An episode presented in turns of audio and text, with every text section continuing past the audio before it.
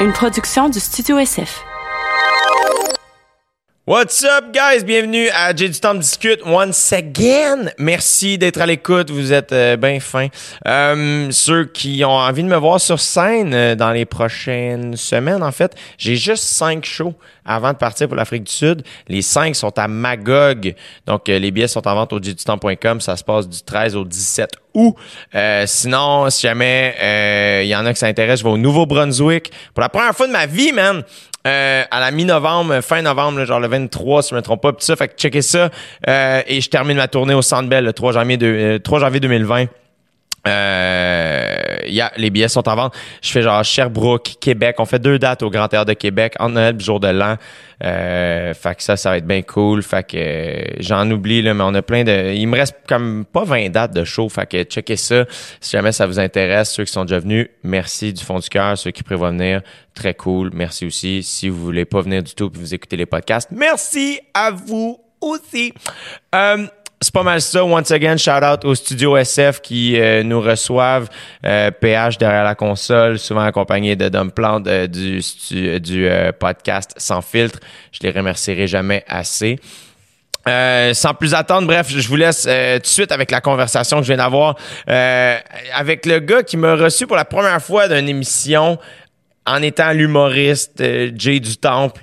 Euh, C'était en 2015 sur son podcast à lui qui est un live YouTube. Euh, il est trop nice. C'est vraiment ça, je pense. C'est comme la, pure. Comme s'il y avait une définition de ah, il est trop nice, t'as un exemple à donner, c'est lui. On a une conversation extraordinaire qui a été dans tous les sens. Euh, j'ai tout aimé. Euh, je l'ai arrêté, puis pour vrai, c'est euh, ça a été tellement court. C'est un des podcasts qui, m'a semblé le plus rapide. j'ai déjà hâte qu'il revienne. Bref, faites du bruit pour mon ami Bob le chef. Vous écoutez présentement dans vos douces petites oreilles. J'ai du temps pour discuter. Merci d'être là. Ouais, c'est Jet Stop qui discute. Ouais, c'est Jet Stop qui discute. Ouais, c'est Jet Stop qui discute. Ouais, c'est Jet Stop qui discute.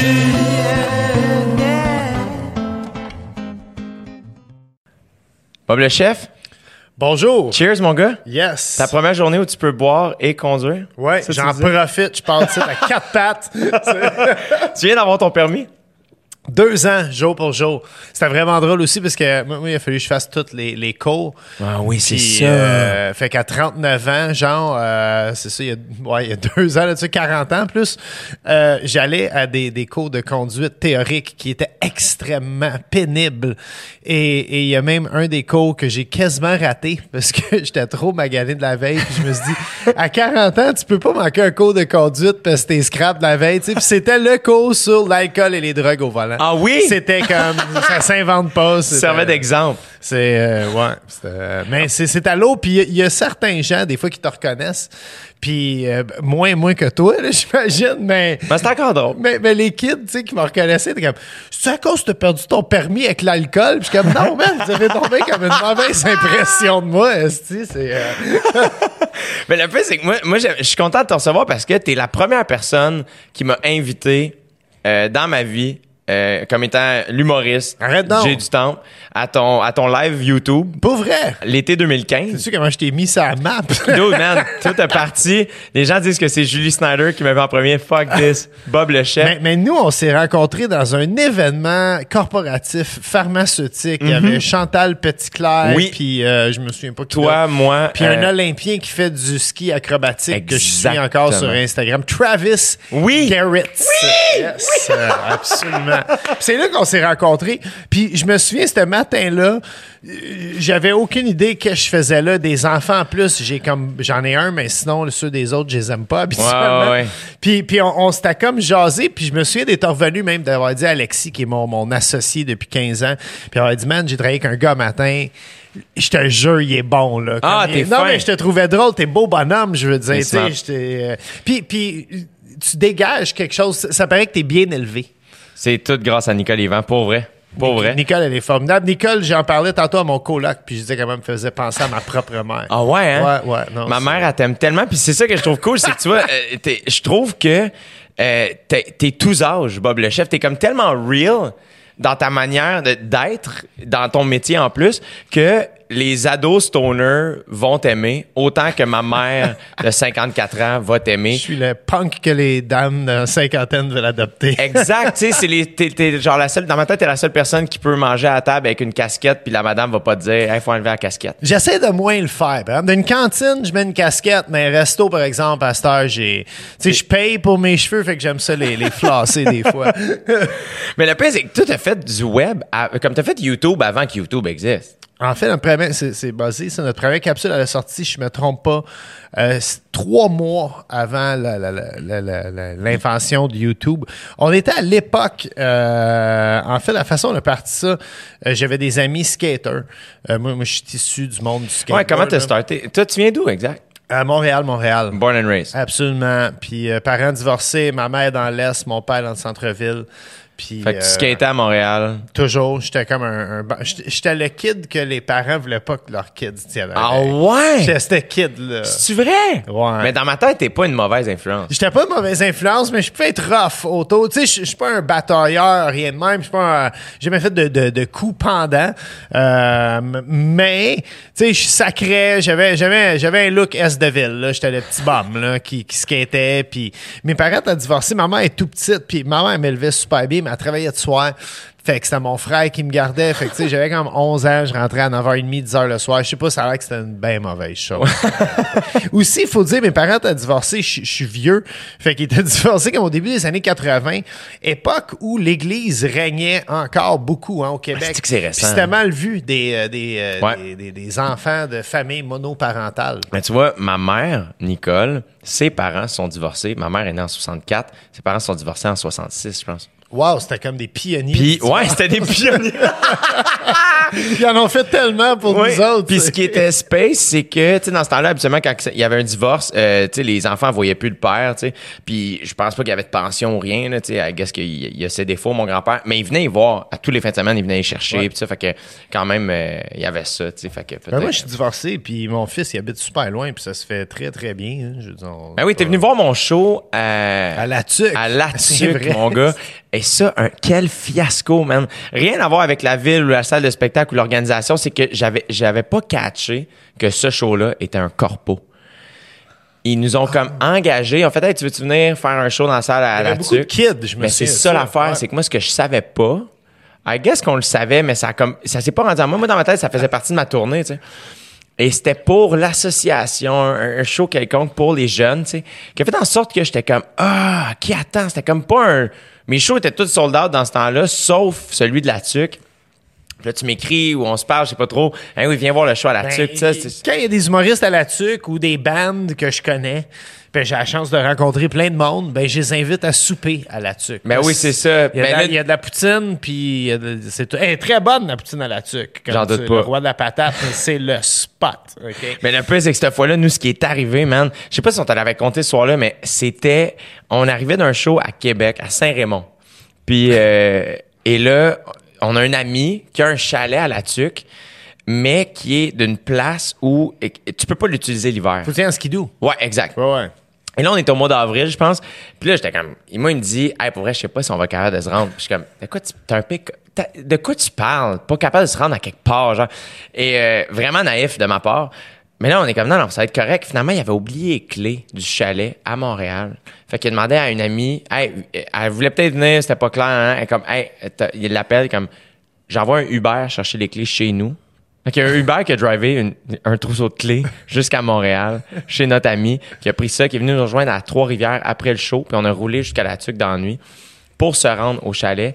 Le pick-up est resté pogné dans la neige. Fait que là, il est comme 2 heures du matin, on sort du pick-up. Là, on avait fait une épicerie, on avait de l'alcool, tout ça. Mais faut que tu marches comme un demi-kilomètre. Ah, oui, au moins, si c'est pas plus. Heureusement, il faisait pas froid. Mais il y avait de la neige, là, on calait, genre. Fait que, on a Charles Pellerin, ma première partie, puis Francis, mon ami, de, qui, euh, il y a le chalet, ils partent à pied. Et Francis est nerveux que le Christ. Nous, on, on- ah, ultimement, on est comme, bah, whatever. Euh, comme on sort en arrière, on sauve une bouteille de Les gin. ours sont pas encore réveillés à ce temps-là de l'année. Fait que t'es correct. On était fucking naïfs. On buvait du gin dans le boîte du pick-up à, à pleine lune, genre en écoutant de la musique pendant que mon directeur de tournée dormait. genre. Et là, Ce qui est très là-dessus quoi à Oui. faire en passant. et là, finalement, ils réussissent. Non, c'est long. C'est fucking long. Puis là, on est comme, qu'est-ce que le téléphone rentre peut-être pas? Qu'est-ce qu'on fait? Finalement, ils nous appellent, le téléphone rentre, ils font, hey, on n'est pas capable, le, le, le skidoo veut pas sortir. C'était pas un skidoo, c'était genre side by side. Ça marche pas. Euh, on peut pas venir vous chercher. Faut que vous veniez à pied, vous aussi, amener un peu de bouffe qu'on déjeune demain. Fait qu'on ramasse toutes les affaires. On est rentré au chalet à comme 4 heures du matin après avoir marché pis ça. Et euh, on a bu du vin rouge, on a checké le lever du soleil, c'était super cool. Mais moi, le lendemain, j'étais en chaud à la tuque.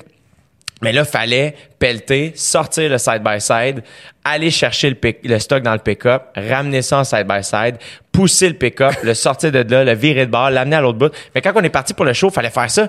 Fait que fait- on s'est mis des, des chiennes pour pas saler notre linge, en dans le side-by-side qu'on amène au pick-up, on laisse le side-by-side là, on pogne le pick-up jusqu'à la salle de spectacle. On arrive, finalement, le spectacle va vraiment moyen. C'est comme un des pires de la tournée qu'on a eu, que t'as vu. Et là, rembarque dans le truc pour faire le side-by-side, pour tourner au... C'était un hostie. Un hostie mais, mais ça, c'est la, vie là-bas. Moi, ça fait deux ans que j'ai mon permis.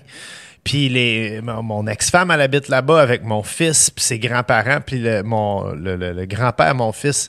Ça fait au moins six, sept fois qu'il me déprend de des situations de merde de même, là, où ce que je pognais dans la boîte. En fait, j'ai planté son skidoo, pas une, mais deux fois. OK, mais j'apprends pas. Euh, j'ai manqué de gaz avec un 4 roues à 23 km Non. dans le bois. 23? Mais je fais du jogging, fait que c'était une bonne journée pour un demi-marathon. j'ai, euh, et puis j'avais, ça, pour vrai, il y en avait des, des- j'ai pas vu d'ours, mais je savais qu'il y en avait. Ah ouais? J'avais la chienne, tu sais. que, euh, T'as couru pour revenir? J'aurais aimé avec ma montre, euh, ma, ma petite Fitbit pour avoir mon, fait, mon pace parce que j'ai couru sur un show. Oh my God, c'est Euh, clair. euh, Puis euh, non, c'est ça. Fait que j'avais un 4x4 aussi avant, un 1999 Kia Sportage. Et je croyais que j'étais invincible dans cette machine. et je ne l'étais pas. J'ai perdu souvent mon combat. Fait que non, je, je- je comprends ta, je comprends ta douleur. Mais bref, t'es fin d'être venu voir le show, même si ça avait été semi, mais on, on s'en est sorti. Puis on n'a pas pu man- manger chez vous. C'est- Finalement, ça n'a pas fonctionné comme dans l'horaire, mais On va s'en reprendre. ah, ça n'est qu'à partie remise. Absolument. Fait que là, tu skates à Montréal, t'es un jeune bad boy, mais pas vraiment. Au cœur tendre, on s'entend, là. T'es t'es pas un bad boy pantoute. Je suis pas un bad boy. Je suis pas comme Sir Pathétique. Non, c'est. Lui, c'est un bad boy pour vrai. Mais non, c'est ça. J'ai, j'ai tout à fait du skate. J'ai grandi dans l'est de la ville. Euh, la, la cuisine, c'est vraiment quand mon père a divorcé euh, avec ma mère. Il a ouvert un restaurant. Puis euh, je passais mes week-ends au restaurant mon père. Puis je pense que c'est là que le. C'était où? Euh, sur Avenue des Pins, au coin de Laval. C'est maintenant des condominiums. C'était Ouais. euh, en avant du défunt Lalou, qui était, pour ceux qui connaissent la gastronomie, un des top, un des premiers vraiment grands restos français à Montréal. Euh, et mon père, en fait, moi, je dirais, il- il a pas inventé grand-chose. C'était c'était une cantine, c'était une place à burger, mais il faisait, je pense, il était un premier à faire les burgers un peu plus haut de gamme. Tu sais, Ah euh, ouais? une boulette de 6 à 8 onces avec euh, des avocats, des Ouais. tomates, du fromage bleu dedans, Ouais. des ingrédients un peu plus recherchés. Ton père, il, il vient d'où? Mon père, il vient de Pointe-Saint-Charles. Tout le monde vient de Montréal chez Puis nous. d'où ça? Il, il cuisinait-tu avant d'ouvrir un restaurant? Oui, absolument. Chez nous, euh, on faisait notre pain. On faisait le dimanche, c'est le football. On est des anglophones. C'est euh, c'est sacré chez nous le foot. Fait qu'on se levait tôt le matin, on faisait de la grosse bouffe, on faisait du pain, on préparait les lunchs pour la semaine. Puis après ça, ben, mon père s'écrasait, buvait puis écoutait du football. Fait que t'as toujours été dans la cuisine. Pas mal. Tout ouais. le temps, Ma premier job, cuisinier, euh, j'ai vendu du pot pendant un été de temps. C'était pas, euh, c'était pas un succès finalement. Là. À l'époque des pagettes, pour vrai. Là. A- Good old days. Oui, oui. Mais le pire, c'est que t'avais, t'avais, tu faisais des, des recettes aux potes sur ton site web, non? Ben écoute, je te dirais, là, ça s'appelait l'anarchie culinaire, notre affaire, OK? Puis le premier soir qu'on a tourné, tu sais, on en parlait tantôt un, un peu avant YouTube, là, le premier soir qu'on a tourné une capsule, on voulait faire quelque chose où mon partenaire Alexis, c'est un webmaster, moi, je suis un cuisinier. On, on essayait de combiner, c'était les débuts du web. Qu'est-ce qu'on peut faire sur le web, tu sais, qui, qui va pogner? Puis on pensait vendre des recettes de soupe un moment donné, puis euh, peut-être euh, juste publier toutes les recettes de l'ITHQ, tu sais, comme faire le cours en ordre. Mais on trouvait ça chien pour Parce que tu l'ITHQ. l'as-tu fait? Ouais, ouais, diplômé euh, de l'ITHQ. OK, c'est ça. Classe de 99. C'est mon 20e cette année. On, Ah! on essaie d'organiser un conventum. Qu'est-ce, qu'est-ce vous, qui- qui vous engagez pour faire la bouffe, le conventum de l'ITHQ? Ah, oublie ça, des cuisiniers, euh, ça fait juste boire. là. C'est ça. Ça mange pas. ça mange pas. Pendant tout. Même, je suis déjà allé à un souper au restaurant où on, c'est- ça faisait pas mal plus. On était jeunes, mais ça faisait pas mal plus que boire. Puis, euh, en tout cas, on avait fait quelques drogues qui coupaient l'appétit. Puis tout le monde, tout le monde se sentait mal un peu parce que là, tu sais, t'en reçois ta bouffe, mais tu sais, t'es, t'es, t'es fucké raide. Fait qu'on faisait juste comme déplacer la bouffe dans l'assiette un peu, que ça allait être l'air qu'on ait mangé dedans. Mais aucune bouchée a été consommée par au moins 12 cooks, là, et 16 serveurs. Mais le, resto à ton père s'appelait comment?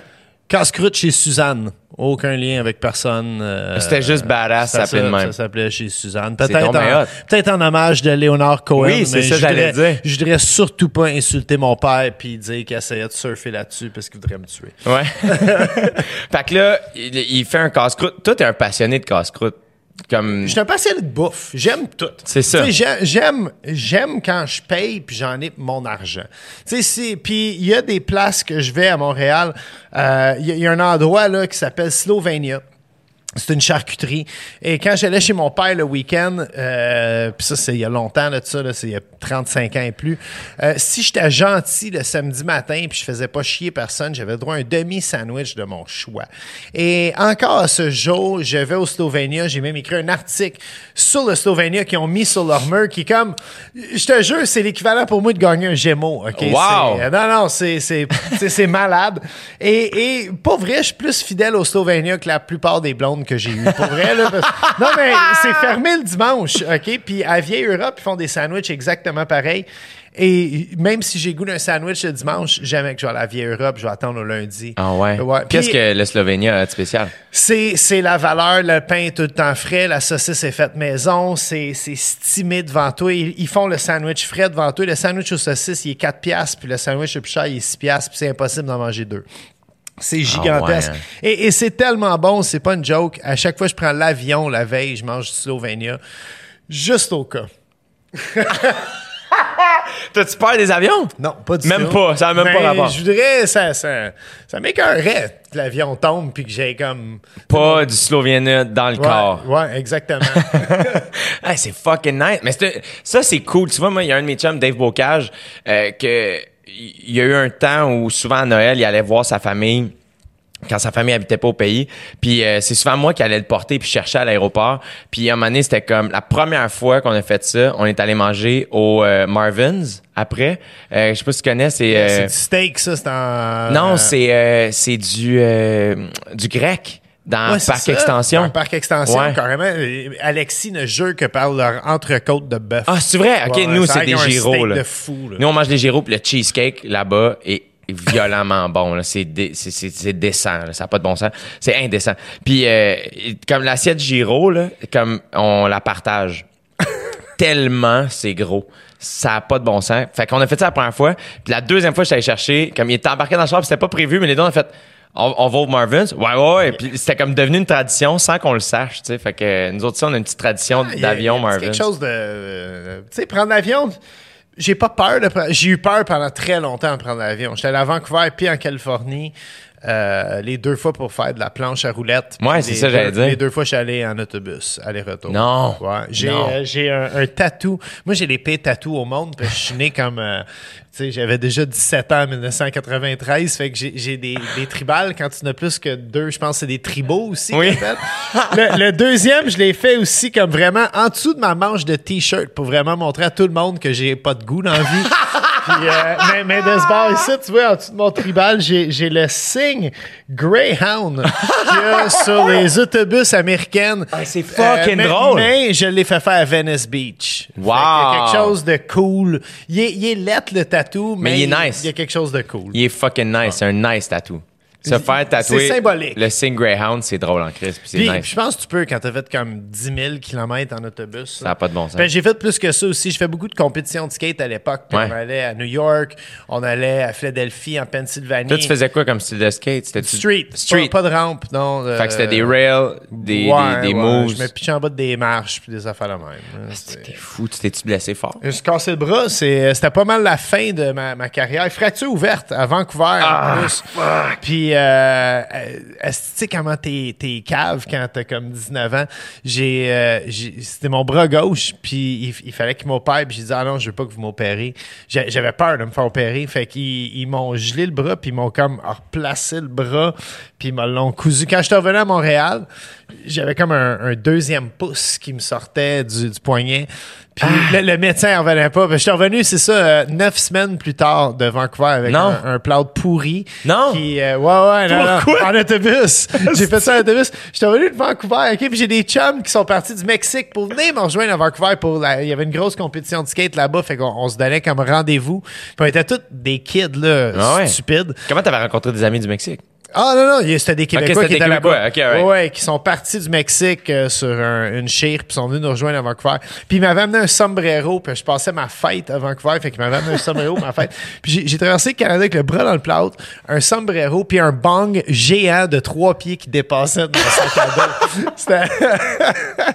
Chose que je referais jamais à 43 ans. Non? Pour vrai, je serais... Probablement parce que tu l'as déjà fait.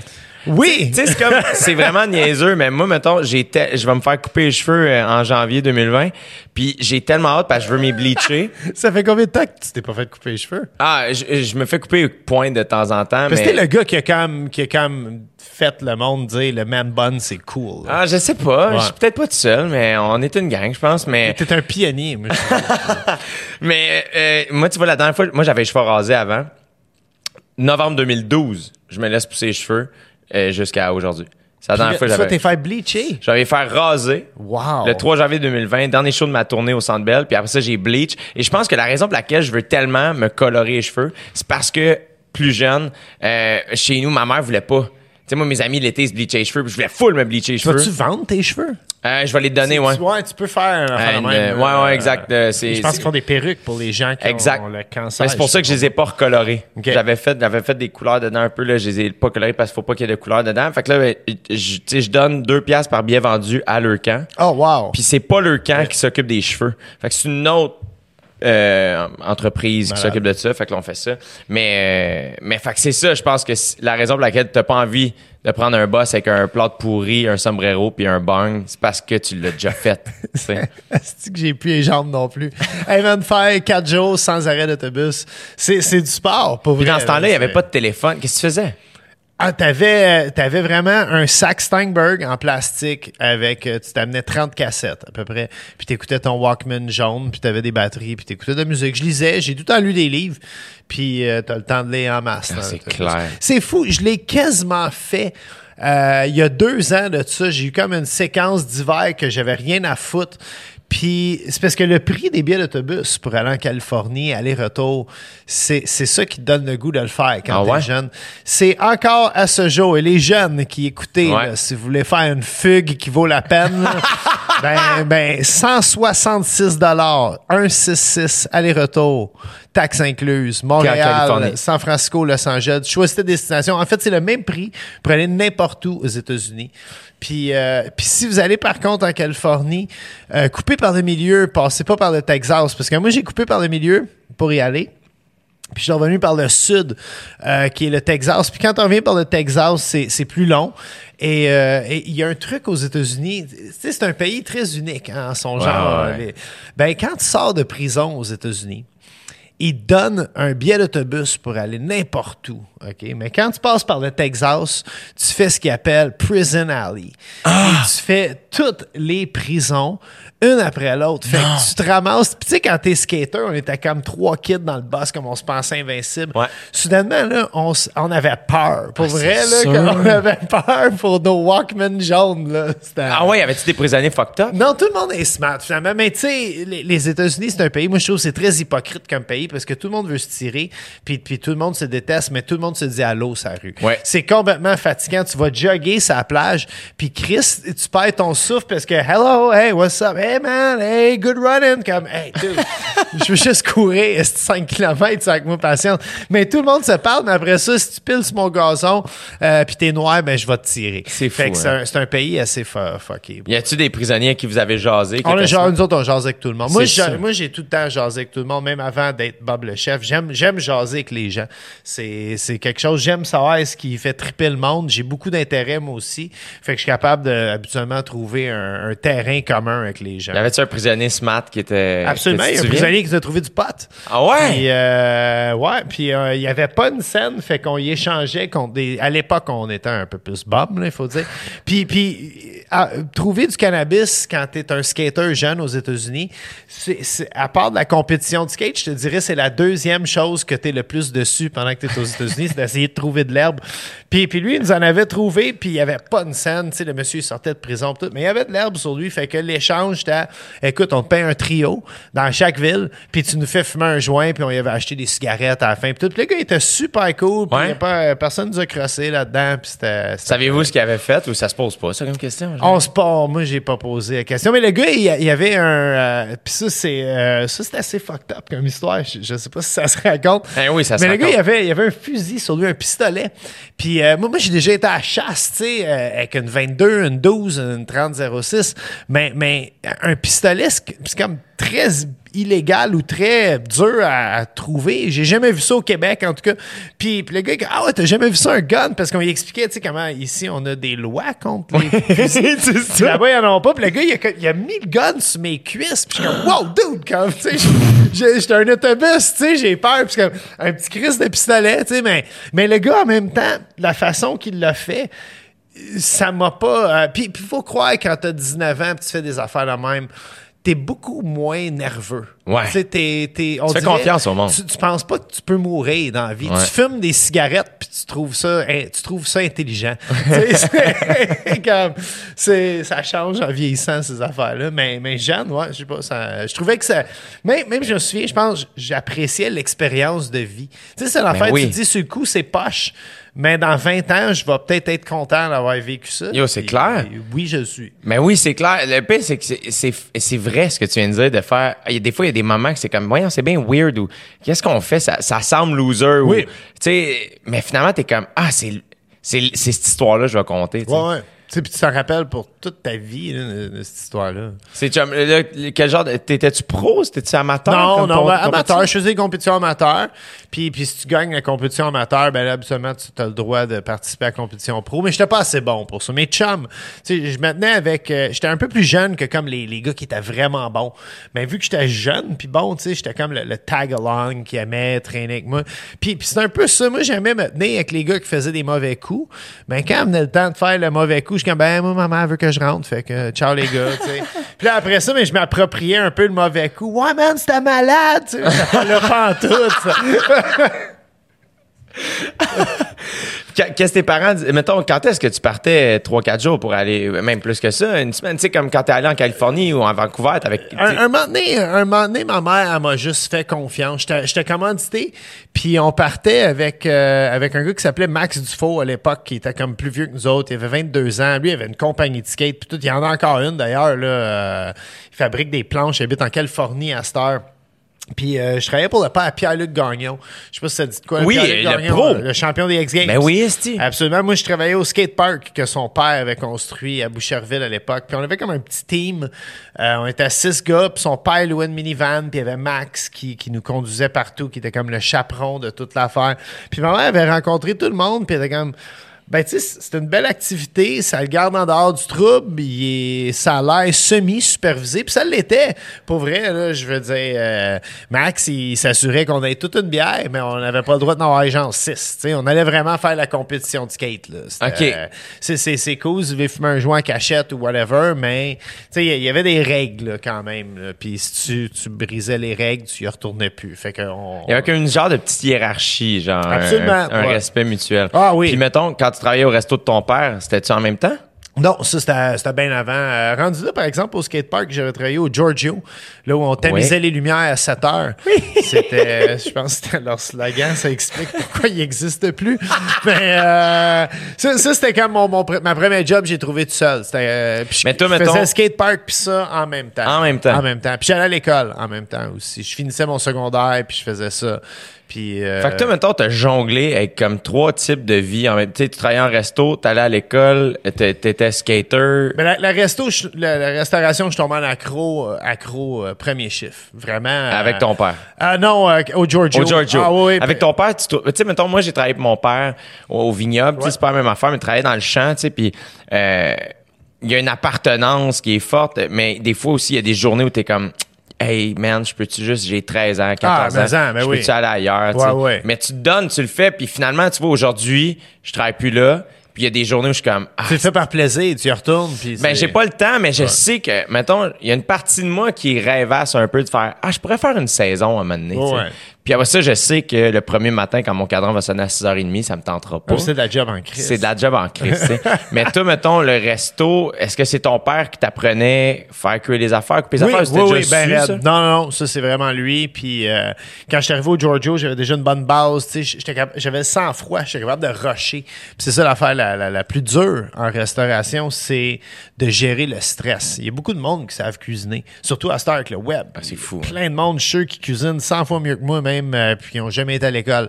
Mais, mais de le faire pour 250 personnes dans un environnement qui a du bruit, un DJ, un gérant cocaïnomane, puis euh, je veux dire, c'est le bordel. C'est un autre ball game, tu sais. c'est- Ouais, ouais. Puis, puis c'est pour ça, moi, même quand j'étais chef, euh, je donnais des chances aux gens qui avaient juste travaillé au McDo, puis je me disais au moins, ils ont la colonne forte. Ils savent ce qu'il est, tu puis Si, s'il est capable de dire, ben, la, tu juste, si- tout est pareil, c'est juste des ingrédients qui changent. C'est de Ouais. l'assemblage de bouffe, que tu sois au Toké ou au Burger King, ben, je veux pas insulter Normand la prise, là, mais, mais le tu principe, le principe est pareil. Si tu, tu fais une bonne mise en place, puis après tu rushes comme un débile, puis après tu fais du ménage, puis tu t'en vas te coucher. Mais, euh, mettons, fait que là, t'as travaillé chez Suzanne. Ouais. Après ça, au Giorgio. Chez Giorgio, absolument. Après ça, l'ITHQ. Euh, ouais, j'ai fait un autre petit resto, puis après les THQ. Puis- Parce que quand est-ce que, tu sais, dans tout ça, quand est-ce que t'as fait, hey man, ça va être ça, tu sais? Quand ça faisait trois ans que j'avais lâché le cégep, puis là, ma mère, elle se demandait qu'est-ce qu'il va faire Robert?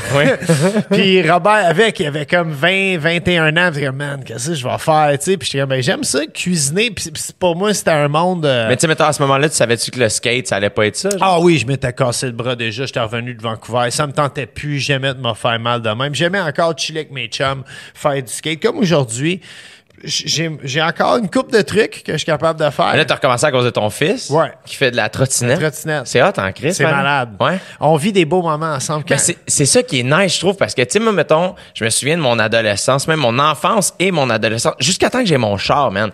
Moi, les fins de semaine, j'ai passé avec mon père dans les arénas. La première tournée du Québec que j'ai faite, c'est pas avec mon show, c'était avec les arénas.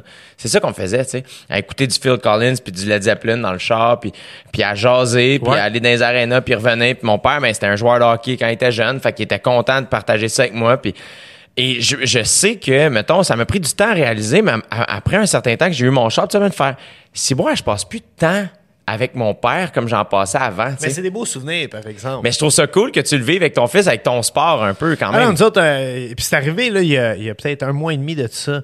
Euh, il est venu passer du temps à Montréal. Puis il, est- il est vraiment bon en trottinette. Puis euh, j'habite, euh, c'est à rue Champlain, qui est quand même une côte euh, tu sais, de Sherbrooke à Ontario. Ouais. Là. Je vis le, le rêve de Bernard Damus d'habiter là. Mais euh, c'est quand même une bonne côte. Puis on était assis sur le balcon, il était comme 11 h du soir, première canicule de l'année. tu sais, Puis il y a 9 ans, le, le kid. Fait que lui, puis il habite à Latuc. Fait que Champlain, Ontario, pour lui, il écoute pas la TV, il écoute le balcon. Là, tu sais, Ouais. C'est un trip.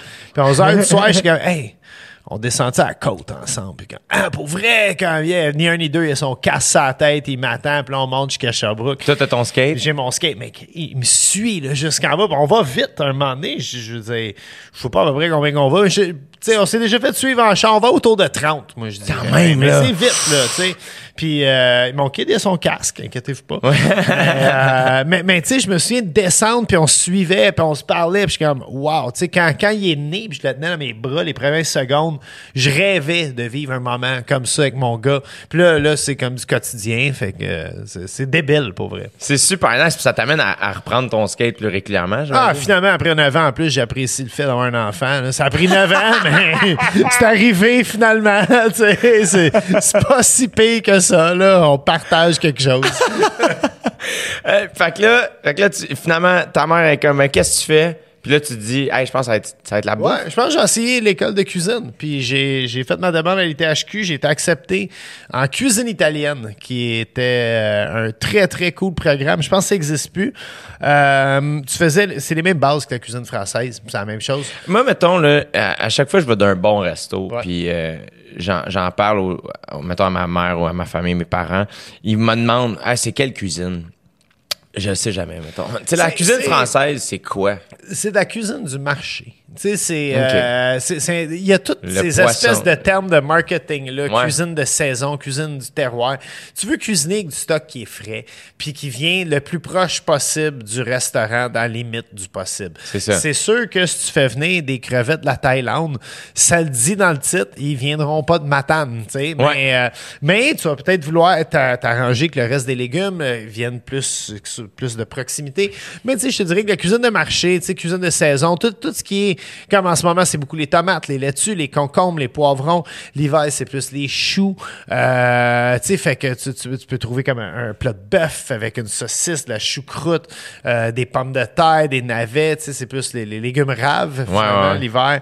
Fait que tu sais, c'est- juste ça, la cuisine, finalement. Puis c'est pas mal. Non, mais c'est le même Mais dans tous les que- types de restos. Les- ce qui différencie des restos italiens, c'est qu'ils ont des plats de pâtes. Ouais, c'est ça. Mais ça que je trouve trippant toi, c'est que moi, mettons, je suis à chier en cuisine, littéralement à chier. J'adore, j'aime vraiment manger, j'aime bien manger, qui fait en sorte que j'aime, j'aime, j'aime pas cuisiner parce que quand je cuisine, c'est pas bon. Fait que j'étais comme, ben Chris, j'ai faim. Je veux bien manger, mais pas me cuisiner quelque chose de décevant. J'ai faim, tu sais. Mais tout, je trouve que t'amènes ça une espèce de, c'est simple. C'est pas compliqué. Il y a une espèce de, Mais j'ai appris de même, puis j'ai- j'ai j'ai travaillé dans un restaurant qui était vraiment haut de gamme, ça s'appelait le Méditerranéo. C'était le voisin du Buonanotte à l'époque, ouais. fin des années euh, 90. ça, c'est après l'ITHQ? Ouais. Puis euh, là, tu sais, c'était... t'étais-tu à être cuisinier? Non, non, j'étais cuisinier, Cook, cuisinier. là. straight ouais, up. ouais, vraiment. Malade. Puis... euh, T'étais jeune quand même pour avoir un... ah, c'était débile. C'était, j'avais 22 ans, je pense, puis c'était complètement à capoter. là. Je veux dire, on, on travaillait très, très fort. là. La semaine du Grand Prix, euh, ça frisait le senteur, là, même si on le faisait pas. euh, Parce que toi, tu rentres le matin. on rentrait à 9 h le matin, puis on finissait à préparais. 2 h la nuit. Puis on prenait pas. On mangeait des pommes parce qu'on avait pas le temps d'arrêter pour manger. Ouais. C'est mais- tellement euh, comme cuisinier mal chaussé. Tu sais, Yeah. comme le Ben, cuisinier qui c'est mange. des fruits, C'est des fruits, mais dans le sens, le cuisinier qui a pas le temps de manger un bon plat et puis qui passe sa journée à faire des plats. Oui, oui. Mais, mais tu sais, ça, c'est des, des moments exceptionnels de l'année. Puis, il y a une espèce de fraternité qui se crée au travers de tout ça. Tu sais, si t'es tout seul à le faire, c'est peut-être chiant, mais là, t'es es comme 32 employés en même temps. Il y, a- il y a quasiment une compétition de qui va arriver le premier. Euh, Il y en a un qui va acheter le café pour tout le monde, littéralement.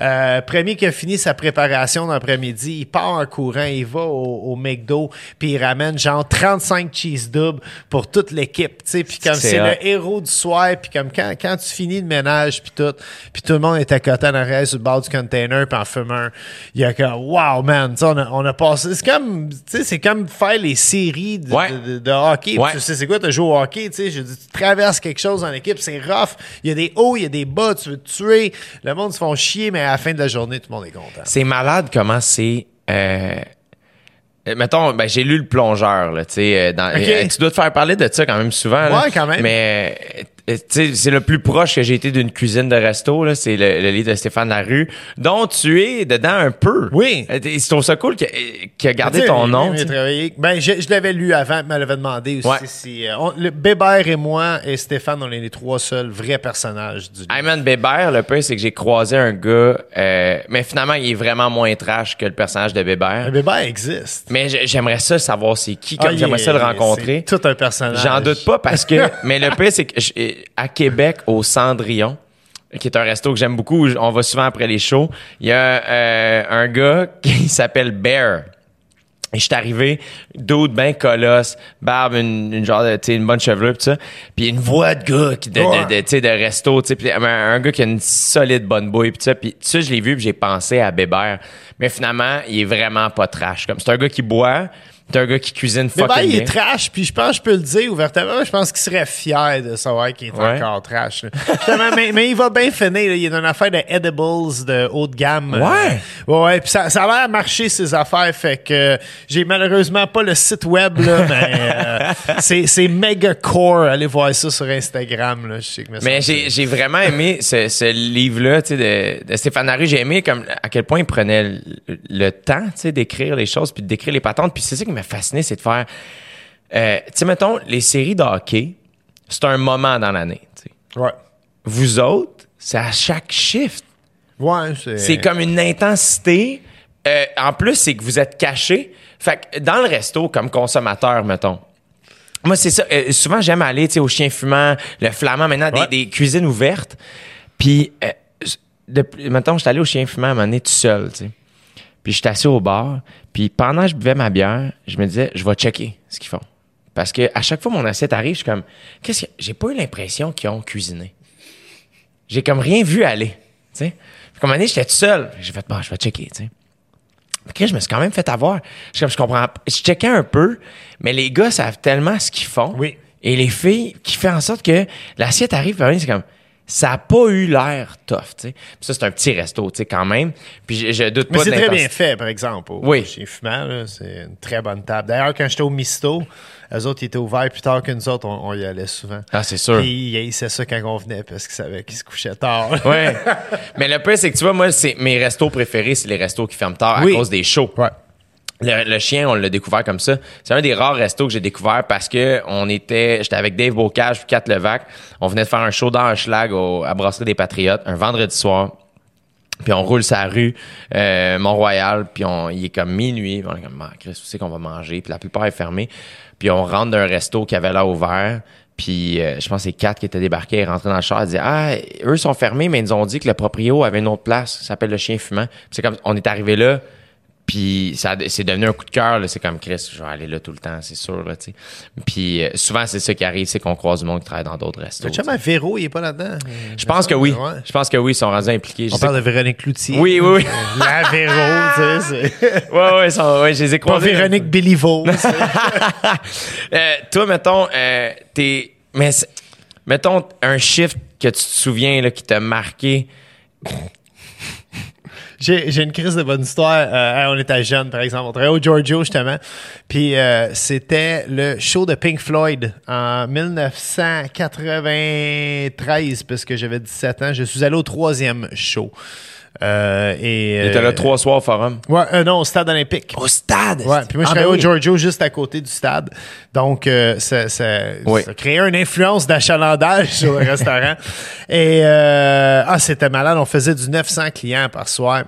900? Et, euh, ouais, ouais, non, non, c'était capoté. Puis la cuisine au Giorgio, c'était-tu bon? C'était gros comme le loft ici. Euh, ben, tu sais, ces restos de chaîne-là, t'apprends beaucoup comment t'organiser dedans. Moi, je trouve que c'est une excellente école de formation. Pour vrai, s'il y a des jeunes, tu sais, qui écoutent, qui, qui, Très qui se demandent, moi, j'aimerais ça devenir chef cuisinier, je sais pas par où commencer. Commence, va au Saint-Hubert Barbecue.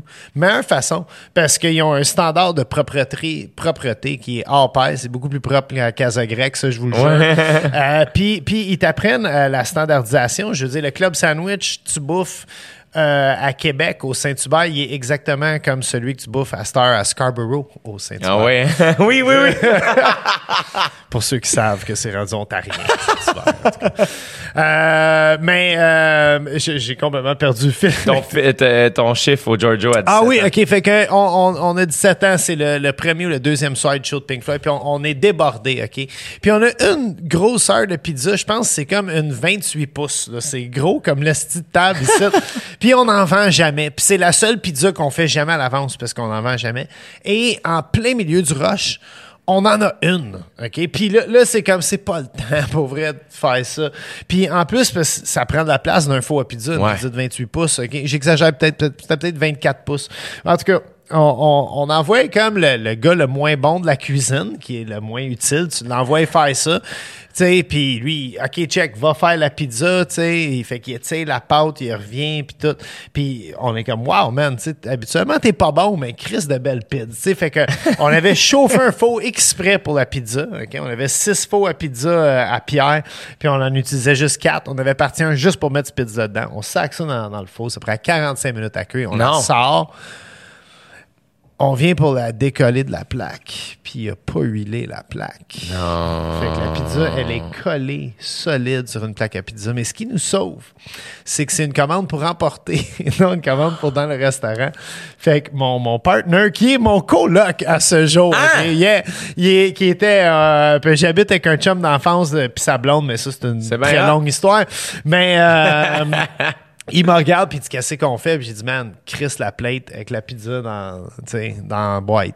Fait a dit puis le pire c'est que le gérant qui était devant nous autres, tu sais il pogne la, la boîte à pizza puis il est comme Hey ça pèse cette pizza. Puis on est comme, ah c'est un vrai chef-d'œuvre, tu sais. Puis on, s'est juste croisé les doigts que le client ne rappelle pas pour dire, man, t'attends la pizza, la pizza est collée dessus, ça m'a coûté 50$, piastres, tu sais. Puis c'est, c'est jamais arrivé. Mais à ce jour, c'est une histoire qu'autour d'un feu de camp, si j'étais avec mon coloc, on va la compter. Je pense que la pizza, elle prend des proportions, là. Je pense que c'est 48 pouces quand lui compte l'histoire.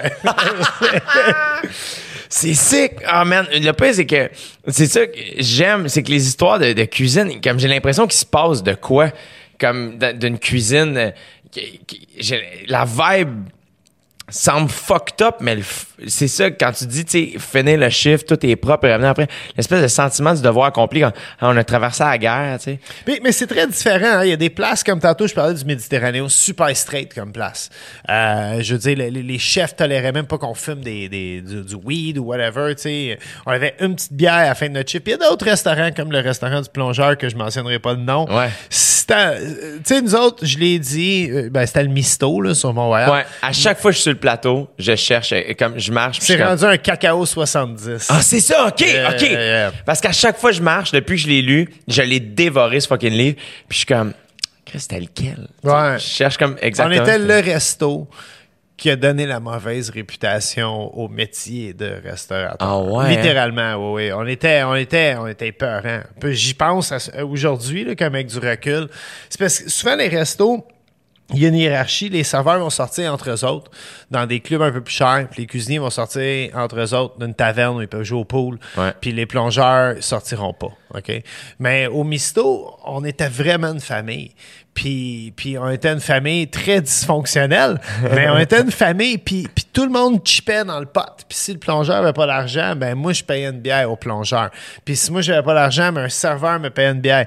Puis mais mélange tout ça avec plein de substances. Ouais. On sortait 16 personnes le samedi soir après avoir travaillé 12 heures de temps. On était des animaux. Puis quand on rentrait dans un bar, ah, je, je me souviens, il y avait un de nos gérants, là, puis ça, ça, c'était sa tradition. On rentrait dans un bar, puis il disait T'as combien de shooters ici Puis là, le, le- le barman disait Qu'est-ce que tu veux dire? T'as combien Combien? de verres à shooter? Compte tes verres à shooter. Fait que là, le boss boy, genre du bar, compte Ouais. tes verres à shooter. Il dit, on a 180. Puis il dit, OK, ben, je veux 180 shooters de vodka lime. Puis là, le, le, le, le, barman, il était comme, t'es sérieux? Puis là, il mettait genre 1000 pièces à table, puis il achetait 180 shooters de vodka. Puis là, on, on mettait les 180 shooters devant nous autres, OK, sur genre 10 tables collées. Puis quiconque voulait un shooter, tu sais, nous jaser, ben, toi un shot, tu sais. quand- Ils sont là. mais ouais, on, on se ramassait. euh, c'était, c'était très beau. C'était, familial au bout comme restaurant. Mais le pire, c'est que là-dedans, ce qui est cool, c'est que dans le livre, t'es dépeint comme le fait que je savais comme je savais que c'était toi avant de le lire, que quand j'ai lu, j'ai fait ah Chris, genre le pire, t'es comme un petit personnage, mais juste vraiment, t'es comme le good boy dans tout ça, dans l'histoire, tu sais. absolument. Mais je l'étais. Tu sais, j'ai, j'ai- moi, j'ai tout le temps aimé être là, puis, puis participer minimum, mais quand ça dérape pour vrai, c'est quand, OK, tu sais, moi, je- moi, je travaille demain. Tu sais, il est quand même 9 heures du matin. En fait, je travaille tantôt, tu sais. c'est- Quand est-ce qu'assez, c'est assez? C'est habituellement à 9 heures du matin. J'aimais le, le- j'ai aimé le chapitre où euh, tu l'amènes manger chez vous après. Ah, ça, c'est vrai, ça. Ça, c'est une vraie Le histoire. monde, venait Puis- faire le party chez nous. Moi, j'a- j'avais un appartement, c'était le, le chaos total. Puis j'avais un voisin qui était comme un vendeur de bébelles. Puis en tout cas, ça fait qu'on avait tout dans le bloc pour avoir des soirées de débiles. puis euh, hey, je me souviens d'aller chez mon voisin acheter du vin, genre à 4 heures du matin. Puis puis il y avait du monde, tu sais, des Puis il était réveillé, genre? ah oui, il était tout Ah, le temps tranquille. réveillé. 24 heures par jour, c'était ouvert, c'était c'était le logement-là. Puis, euh, non, il y avait du monde des fois, tu sais, qui il venait, il buvait, il participait à la soirée, mais là, rendu à 7 heures du matin, il avait faim, il voulait rentrer. Puis, j'ai dit, non, non, man, comme... Puis, on avait de la bouffe tout le temps du restaurant dans mon congèle de prête pour des soirées de même. Fait que là, on se faisait des pâtes carbonara, des ossobuco à 7-8 heures le matin. On mangeait tout, bouteille de vin, chagrais tout le monde dehors, on se couchait pour recommencer 7 heures plus tard. C'est malade. Mais je ferais jamais, je serais, je serais plus capable de faire ça. c'est- Mais c'est une époque. Le, là, le tu- monde me demande souvent, ça fait combien de temps que t'es à jeun? Tu sais, ça fait combien de temps que t'as arrêté de consommer puis tout? Ben, dis-toi que mon fils s'appelle Elvis, il y a 9 ans. Ça te donne un genre de, enlève 9 mois puis c'est à peu près l'indicatif de quand je suis devenu sérieux dans la vie. Mais toi, c'était-tu prévu d'avoir un enfant? Oh! Euh, j'étais marié, euh, puis on baisait, fait que puis on se protégeait pas, fait que on s'est- advienne que pourra rendu là, tu sais. Puis, euh, mais c'était super cool, je veux dire. euh, sa mère a tombé enceinte, puis elle a vraiment bien fait ça. Elle m'a donné un sac cadeau un moment donné. Il y avait une paire de bas du Canadien. Je suis comme, ah, malade. Deuxième cadeau, c'est une bouteille de gin. Genre, on va faire la fête à soir. Troisième cadeau, par exemple, c'était le bâton qui avait pissé dessus. Puis je suis comme, oh, je vais être un père. Wow. Fait que euh, je vais boire du gin pendant que je peux. Mais non, c'est- je peux pas. Tu sais, puis je suis plus avec la mère de mon fils, mais. Je Vous avez une Christie de belle ah, je pourrais pas demander quelqu'un de mieux pour élever mon enfant. C'est vraiment une bonne personne, puis elle a les, les valeurs à bonne place, puis elle fait une bien meilleure job que moi je ferais, ça c'est certain. Mais euh, moi, je pense que. Puis, what do I know, là, être parent, là, mais je pense qu'être parent, ce que j'ai vu, moi, j'ai des très bons exemples, j'ai vraiment de la chance, Oui. j'ai des très, très, très bons parents. Puis, je vois ma soeur puis son mari, mettons, e- être des parents. Puis, euh, ce que je réalise, c'est que c'est plus juste un couple, c'est aussi une équipe. Oui. Puis de là, la puissance d'être des parents, des, des bons parents. Moi, j'ai des amis qui ont des parents divorcés, mais que ils ont tout l'amour du monde, puis tout est parfait parce qu'ils ont. C'est ça, je pense que nous, ben, ben, tu es plus jeune que moi, mais je pense que les. Moi, j'étais quand même une des premières générations à catcher ça. Moi, j'ai beaucoup de misère, par contre, avec l'idée l'idée de couple-équipe. Je suis en équipe avec mon ex-femme, mais j'ai pas goût d'être en équipe avec ma prochaine blonde. Tu comprends? Moi, j'ai- j'ai- je suis quelqu'un de, de passionné, j'ai besoin de besoin d'un amour intense, tu sais, qui. Ouais. euh, ouais, c'est pour ça que je suis Mais t'es chef cuisinier, Colin, ta vie est intense. Ah, c'est pour ça que je suis célibataire aussi. Après le misto, mettons, comment tu fais pour quitter une place comme ça? Ça ferme. Ah, c'est ça. Ça, ça a fermé. C'est, c'est, euh, puis ça arrive à tout bon restaurant. On a, on a pensé de l'acheter, même un, un petit groupe d'employés. Puis la, la situation à Montréal, c'est plus que c'était. Les loyers, je pense que le loyer au Misto, c'est 9000 dollars par mois pour cet endroit-là. Tabouin. Fait que, euh, tu sais, tu mets le prix du gaz, euh, tu sais, tout est, tout le, le- le gaz métropolitain Ouais. pour tous tes appareils, l'électricité, l'hiver, les, les- le staff, la bouffe, faut que tu payes ça, les assurances. Je dis, ça finit plus. Le permis d'alcool, le permis d'alcool, ça coûte une fortune. Euh, tout coûte cher. J'ai aucune idée comment tu peux arriver avec un resto à Montréal. Mais toi, quand même, t'es parti de ça, puis t'étais-tu copropriétaire? Moi, la première fois, mettons, que j'ai été... Non, j'étais juste chef au Misto. J'étais copropriétaire avant du Rachel Rachel. C'était avant? Ouais, ouais. OK, ouais. moi, je me souviens... Ben, c'était comme un entre-deux. J'étais au Misto, j'étais allé au Rachel, ça a passé au feu, puis je te retourne au Misto. OK, c'est ça. Parce que moi, mettons, quand j'ai commencé à sortir, le Rachel était vraiment in. C'était malade. C'était malade. Ouais. Et, euh, et j'étais comme pas assez. Tu sais, moi, j'avais 17, 18, 19 ans. J'avais pas tant d'argent. rentrer dans mon bar. Non, 17 c'est ça. Même pas. Mais je me suis pas, je me suis pas essayé à 17. Mais euh, je sais que la rumeur voulait que bah il y avait du monde connu, puis la, la, la vibe était nice, puis Bob le chef est le chef là-bas, puis je voulais donc y aller, mais on se tenait pas là parce qu'on avait comme tu sais joué au foot. Puis on- C'était douche au bout. C'est ça. Mais- mais C'est c'est tout le temps ce qui arrive. Hein? C'est parce que. Puis c'est arrivé au Misto. c'était- Au Misto, euh, il tournait Flash au Misto à l'époque, là, avec Herbie, Patricia Paquin, la première mouvance, là, en plus. Oui. là, OK? Puis, ben, c'est ça que ça devient, tu sais. Il y avait comment il s'appelait, là, je l'appelle tout le temps James Hetfield. Ça, c'est le gars de Metallica. Oui. Euh, L'autre, le, le- le chauve, là, qui était. Qui, qui- James Hyndman. Oui, oui. Ouais. OK, exact. Ouais. Qui est pas dans Metallica. Non, non, non, Qui il est loin qui est d'être dans dans le genre rumeur ou un Oui. mais, mais lui, il se tenait au restaurant, puis lui, c'était comme un sexe symbole pendant un bout. Euh, hey, j'imagine, whatever. C'était une autre époque. hein, les, les filles avaient les cheveux gaufrés. que, hein. Mais, euh, je- euh, mais ça attirait des clients. Le fait, il venait même plus au restaurant, mais le monde, il venait pour voir s'il était là. Tu sais, Ah c'est- ouais, hein? euh, c'est- mais, mais quand c'est rendu là, ben, habituellement, le monde. Moi, moi je suis pas comme ça. Moi, moi, moi je vais aux mêmes places. Puis Ouais. si le monde, il venait à ces places-là parce qu'il savait que je me tienne là, puis il voulait venir me voir, moi, ça me ferait 100% plaisir. Puis je dis tout le temps, euh, gênez pas. Si vous êtes un fan, vous me Ouais. reconnaissez sur la rue. Ah. Dites-moi allô, même si je m'obstine avec la fille à côté de moi, vous allez me sortir d'un mauvais argument. là. C'est-. Ah, puis je répète aux gens, faites-le parce que t'es Oui. le sweetest dude, là, genre. Ah non, mais, mais, mais ça me fait plaisir. Puis, tu sais, moi, moi j'ai travaillé tellement dans des restaurants qu'à cette heure, je gagne ma vie d'une autre façon. Hey, je l'apprécie comme. Je, je l'apprécie vraiment. C'est rare les matins que je me lève pas, que je suis pas comme. Fuck, je suis chanceux, man. Ah ouais, hein? Ah, vraiment. Tu sais, puis j'ai pas grand-chose, justement. J'ai des colocs, j'ai 43 ans. Mais ça, ça achève les Mais colocs. tu me sembles mais, heureux, par exemple. Je suis très heureux, Puis, absolument. euh, ultimement, c'est là où je pense que euh, le but, c'est quoi? C'est ça, je pense, d'être Oui. heureux. Ah, La absolument. base, c'est ça. Puis de- tu sais, d'aimer ta job, qui ça donne à être une passion, euh, d'aimer les moments que tu passes avec ton enfant, d'être en bon terme avec ta, ta, ta blonde, ton ex-blonde, la mère- c'est comme... La base, la, la base est bonne. Après ça, je veux dire, la cerise, ça va être la prochaine blonde. Je mange des huîtres, je bois une bouteille de champagne à peu près une fois par semaine. Fait que, tu sais, la, la vie est pas si mauvaise, je me dis. hein. Le Rachel, t'as-tu aimé ça, être chef là-bas? C'était une expérience. C'est différent, j'étais propriétaire. Fait que je hey, on a un- euh, euh, je pense, tu connais Galacha? Il était-tu Ben oui. Galacha, c'est un ami yeah, arrête à moi. Ben oui, c'était mon partner là, là-dedans. That's it. Tu sais, c'est, c'est dans la vie. Je pense que peut-être, le coup, quand ça a fermé, tu sais, j'ai pas aimé comment ça s'est passé, puis, mais avec du recul, tout ce que tu fais dans la vie, c'est de l'apprentissage. Tu sais, Ouais. même, même aller à Vancouver, te faire une fracture ouverte, puis te casser le bras, puis pas te faire opérer, ben j'ai appris de quoi là-dedans. tu sais. Ouais. Puis c'est la même chose au Rachel Rachel. Puis regardez ça avec 10 ans de recul.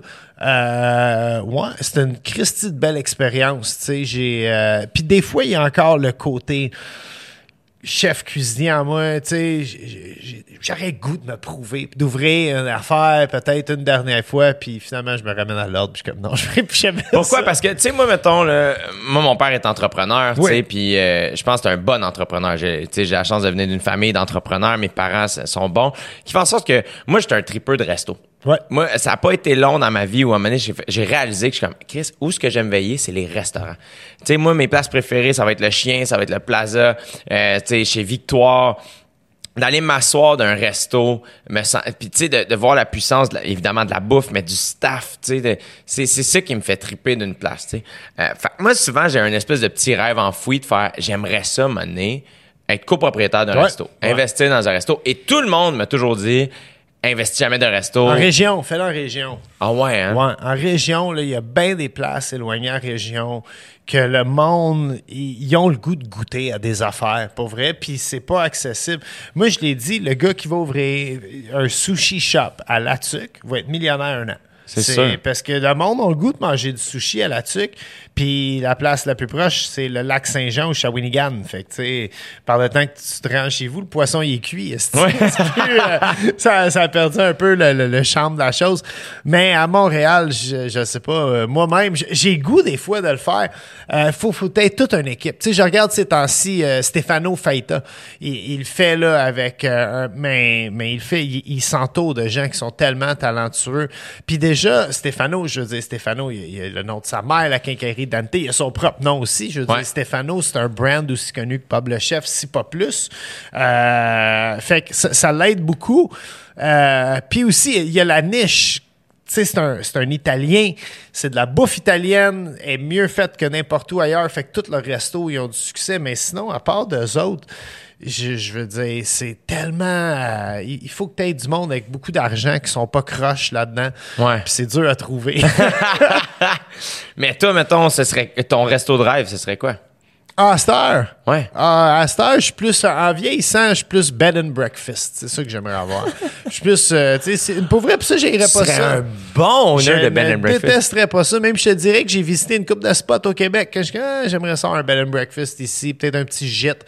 C'est Ouais. quelque chose, pas de suite, Mais euh, peut-être d'une dizaine d'années, là, euh, c'est quelque chose que j'irais pas faire, pas en tout. Là. Là, justement, je me prépare. Là, je dis que j'habite avec des colocs.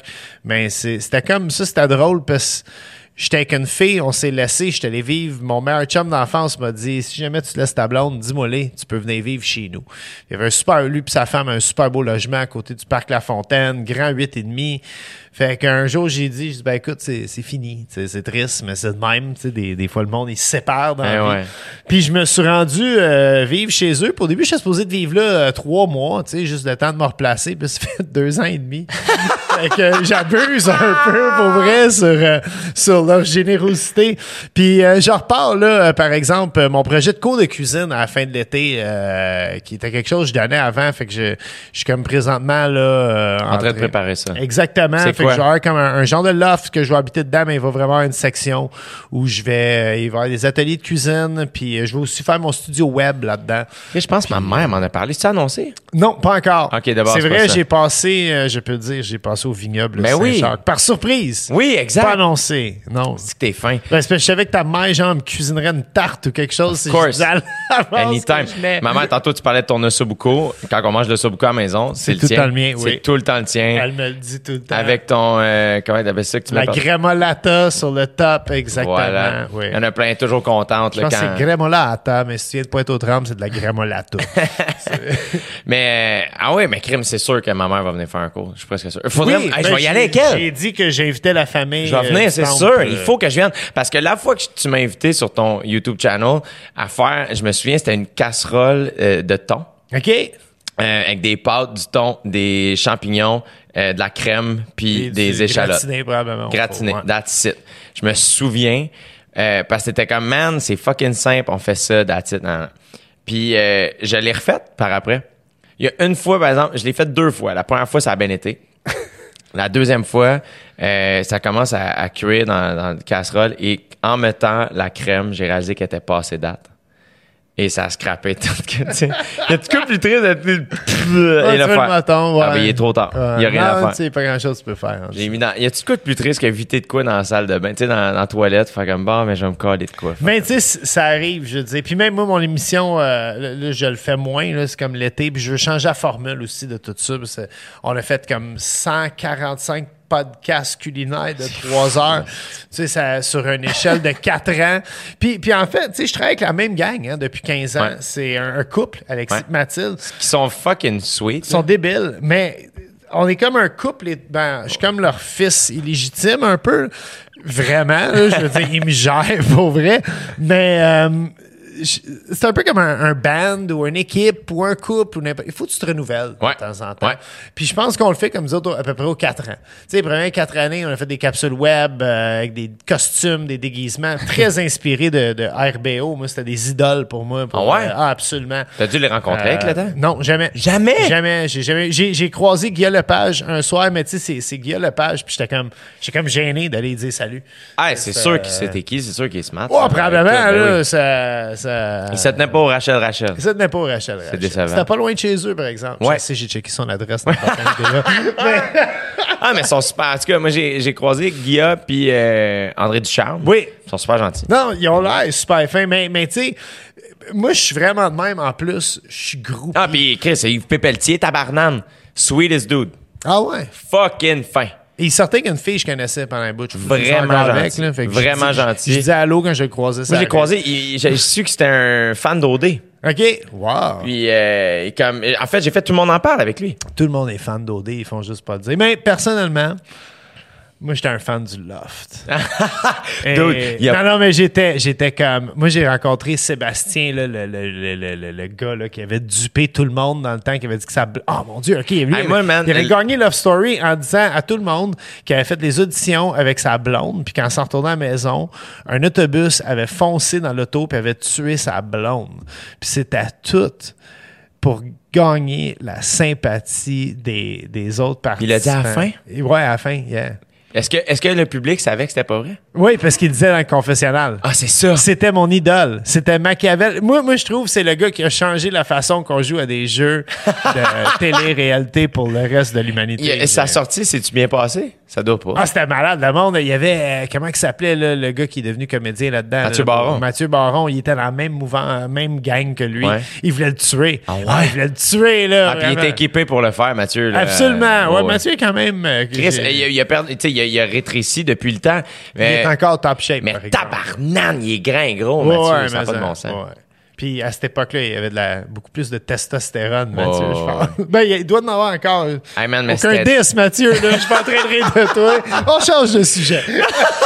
Hey, le pire, c'est qu'il y a pas longtemps, j'étais avec des amis, euh, ça brosse un peu, euh, chez, un chez Francis, un de nos amis qui a un projecteur au sous-sol. Et euh, on s'est mis à écouter des vieux love stories sur YouTube. Man, euh, moi, j'ai jamais écouté euh, ça avant dans ma vie. tu sais. Même au D, euh, je l'ai presque pas écouté avant d'animer. J'ai, j'ai écouté comme une partie de deux saisons, mettons, un peu. Là. Euh, mais man, Love Story, j'avais jamais vu rien. Et man, on a écouté ça et ça... Tu sais, comme du verre lime, puis des spikes, puis des... Ah non, c'est malade. C'était d'une intensité. Là. Il y a un gars qui se faisait mettre dehors, puis la fille pleurait comme si son père venait mourir sous ses yeux. Comme... Mais, mais tu sais, c'était beaucoup plus euh, rat de laboratoire que OD. Je veux dire, OD, il y a quand même des belles expériences. Je veux dire, Love Story, Ben oui. on crée 16 Yahoo dans un loft, OK? On barre la porte. C'est comme, Mais c'est on là- jette la clé. C'est là que ça, ça, ça prouve à quel point, Chris, il faut que les candidats soient charismatiques pour que le monde s'accroche, tu sais. Ah Euh, ouais. Puis le mon beau-frère a joué au hockey avec un gars qui a fait Love Story, je pourrais pas dire lequel. Puis le gars comptait comme, ah man, ça- c'était trash, là, tu sais. Il y a, il y a- tu sais, il y a des moments là-dedans où c'est comme, ah ouais, ça baisait. Puis Ah, c'est sûr. Ils peuvent pas Ah montrer oui. ça à la TV. Non, fait non. que c'est comme, ah, ben, Il y avait pas comme un volet que tu fais. Ça, c'était les débuts du web. Mais ça, tu fais checker comme 24 la, la- heures. Ouais, ouais, ouais. Oui, Ouais, ouais. oui, moi, complètement. je. Ta bière est-tu vide? Ma bière est vide. T'en veux-tu une autre? Non. Non? Parce que c'est mon premier jour que j'ai le droit de Ok. conduire. Je veux pas abuser non plus. Parfait. Ben, tu fais bien, parfait. C'est une bonne taille de bière en plus. Ouais? T'en veux-tu une petite? Oui. Ah, on a des petites. Ah, PH, t'en veux-tu? Non? PH, PH qui, est, qui, est, qui est un, Qui est auteur- dans, au- dans un ancien d'OD. un ancien d'OD, mais Absolument. aussi maintenant avec son. son euh, il, y a, il y a son livre Vegan mais pas plate. Oui, je sais. Avec Jessie, sa Il m'a même invité à son lancement, puis je ne vais pas y aller. J'avais un autre patente. Parce que toi, tu fais VG pendant un mois depuis six ans? Yeah. On va, on va en parler. Ben oui. T'avais-tu une question, PH? Je reviens dans deux secondes avec des. Moi, il y avait la. PH, le maître du loft. C'est moi le maître du loft. La clé est dans la piscine. euh, T'avais fait. euh, ça, c'est une de mes pièces d'anthologie préférées sur YouTube. la cuisiner une raie avec Richard Mange Marais Oh, wow. de Black Tabou. Wow. Ça, moi. Ça, ça c'est un. T'es, connaisseur, j'ai des frissons, c'est- là. pour moi, c'est une pièce d'anthologie. Je me rappelle à amener parce que, comme, comme je disais à, à Bob euh, tantôt avant que tu arrives, Jay, Ouais.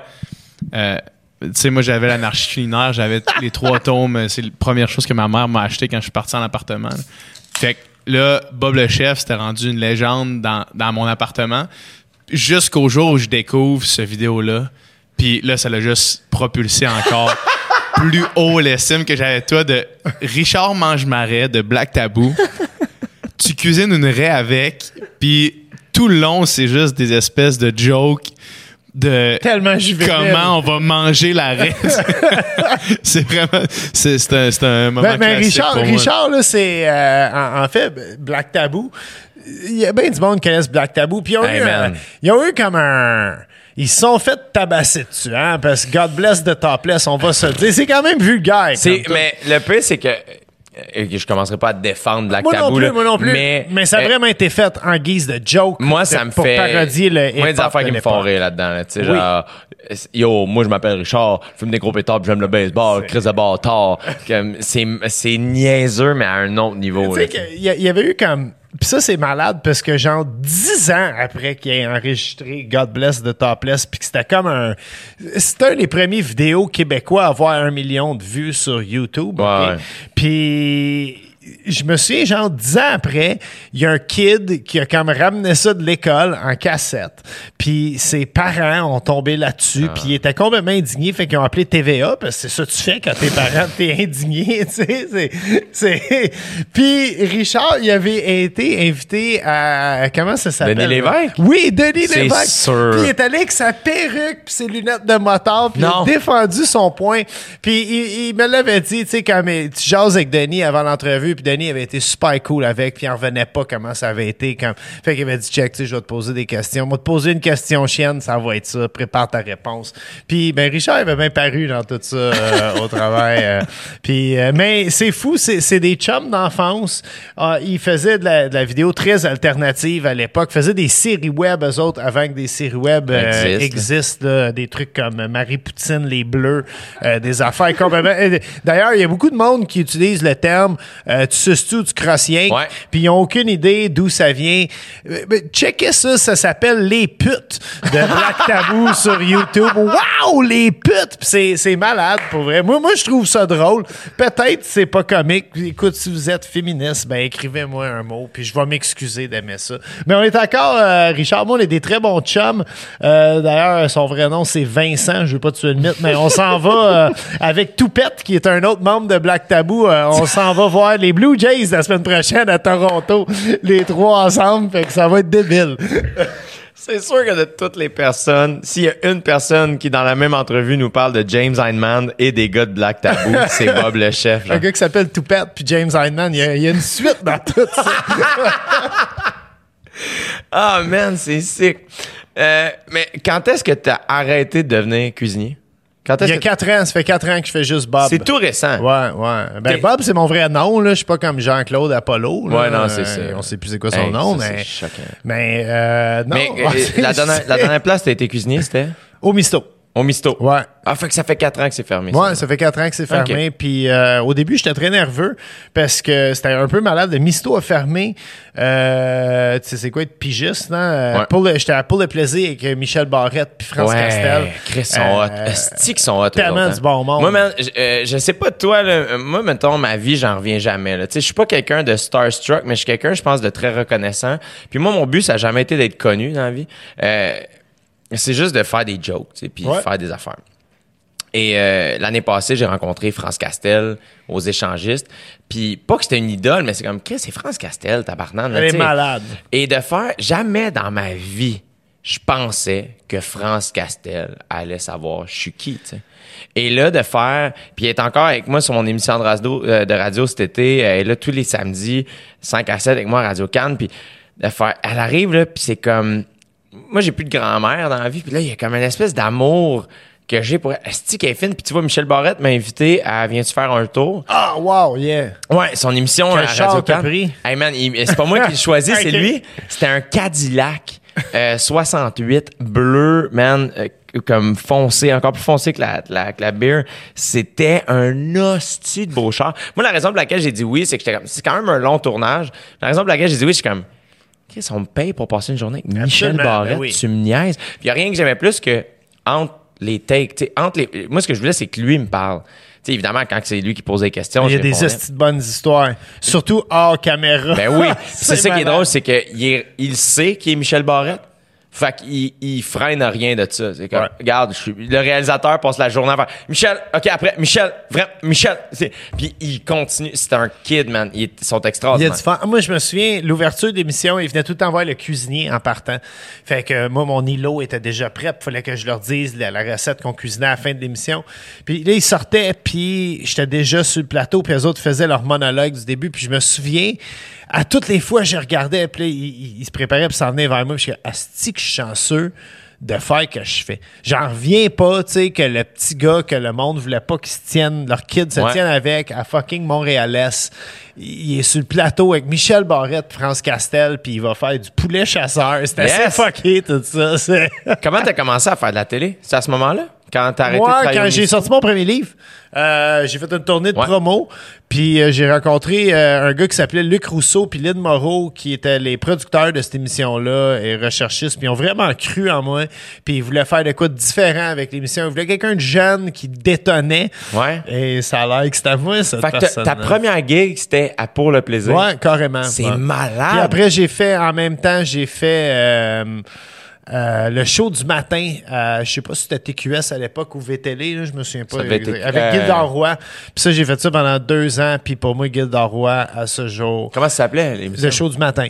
Ah, c'est à TQS. Ouais, puis avec Gildor, puis j'ai fait ça pendant deux ans et demi de temps. Il a l'air d'un hostie de solide, Guillaume. Gildor, c'est pour vrai, je pense que c'est la personne j'ai- j'ai- j'aime tout le monde, là, Ouais, mais, ouais. mais j'ai une affection spéciale pour Gildor. Ouais. Gildor puis Marina Orsini Ouais. est, est un amant là. euh, T'as-tu fait Marina? j'ai fait Marina les quatre années qu'elle était en, en onde, puis euh, c'est capoté je- euh, parce que je voulais faire, c'était la même gang qui produisait Marina, c'était à Zone 3, euh, qui faisait pour le plaisir, puis je voulais absolument faire Marina Orsini, puis euh, il avait déjà choisi leur cuisinier puis tout, qui était Marc Mola, qui est un ami, j'étais très content pour lui, mais j'avais besoin d'une gig, tu sais, euh, je voulais faire de la télé, puis euh, j'ai écrit à Luc, puis il a dit, écoute, au producteur, j'ai écrit, puis il dit Écoute, je te donne une chance, tu sais, parce que Marina est vraiment hands-on, c'est elle qui choisit ses chroniqueurs, puis tout.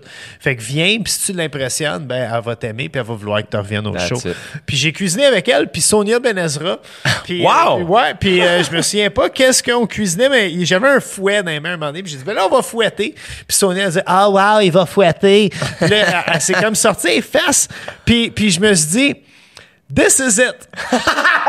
ça passe ou ça casse?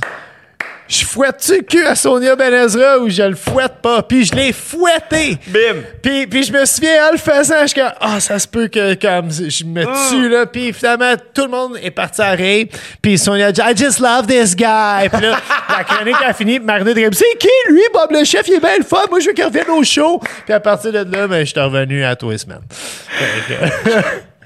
Tout ça parce que t'as mais j'adore. fouetté. Marina, Marina est venue à mon podcast, puis encore ce jour, les voisins autour de la rue sont impressionnés. Il y avait des gens âgés sur leur balcon. Puis comme, Marina, vas-tu revenir? Ah non, elle est venue une fois, là. C'est- c'est tout. Là.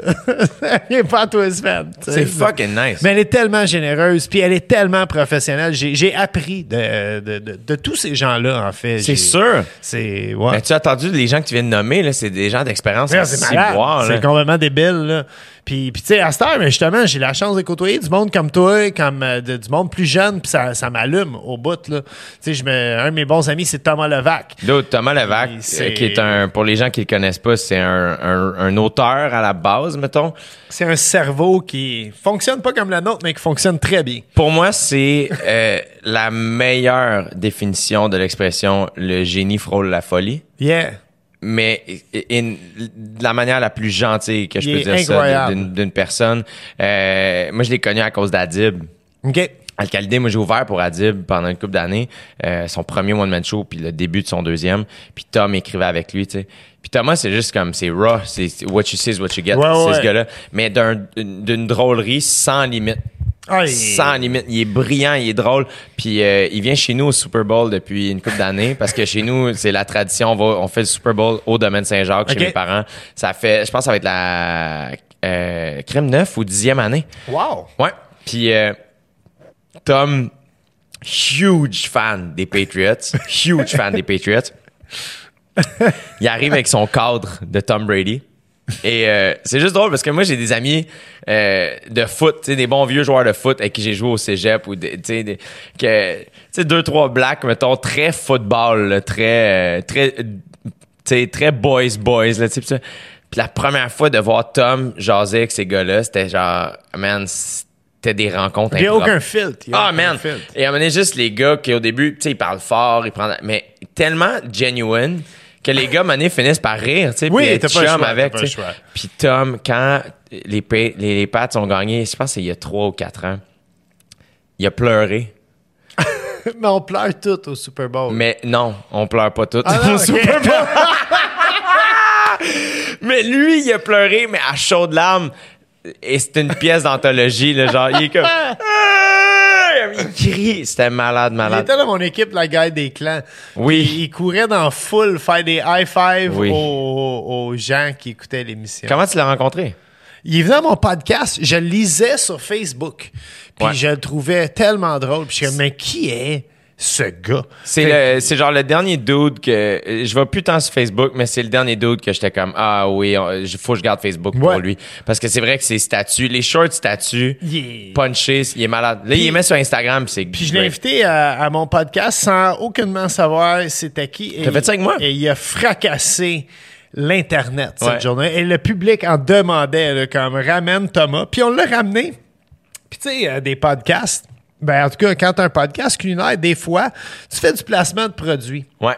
Puis on, on avait fait un pour une compagnie. C'était quand même bien payant. Là. On- quelques milliers de dollars Ouais. pour euh, qu'on l'utilise. Mais tu sais, tout le temps les produits dans lesquels on croit. Mais tu sais, si on croit à ton produit, tu nous donnes un chèque, mais on est cave de dire non rendu là. Ouais. Puis on a invité Thomas pour cuisiner avec le produit.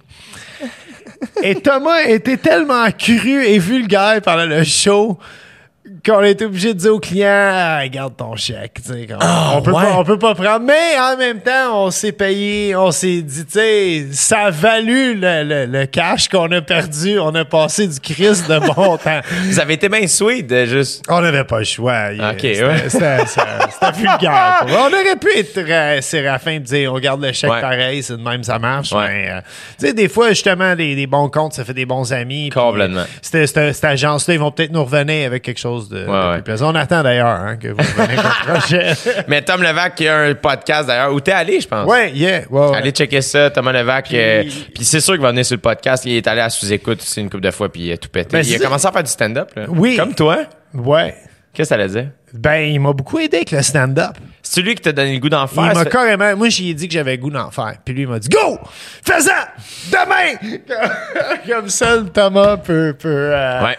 Puis, euh, mais on dirait que ça m'a comme mis en confiance que quelqu'un croit à cette idée.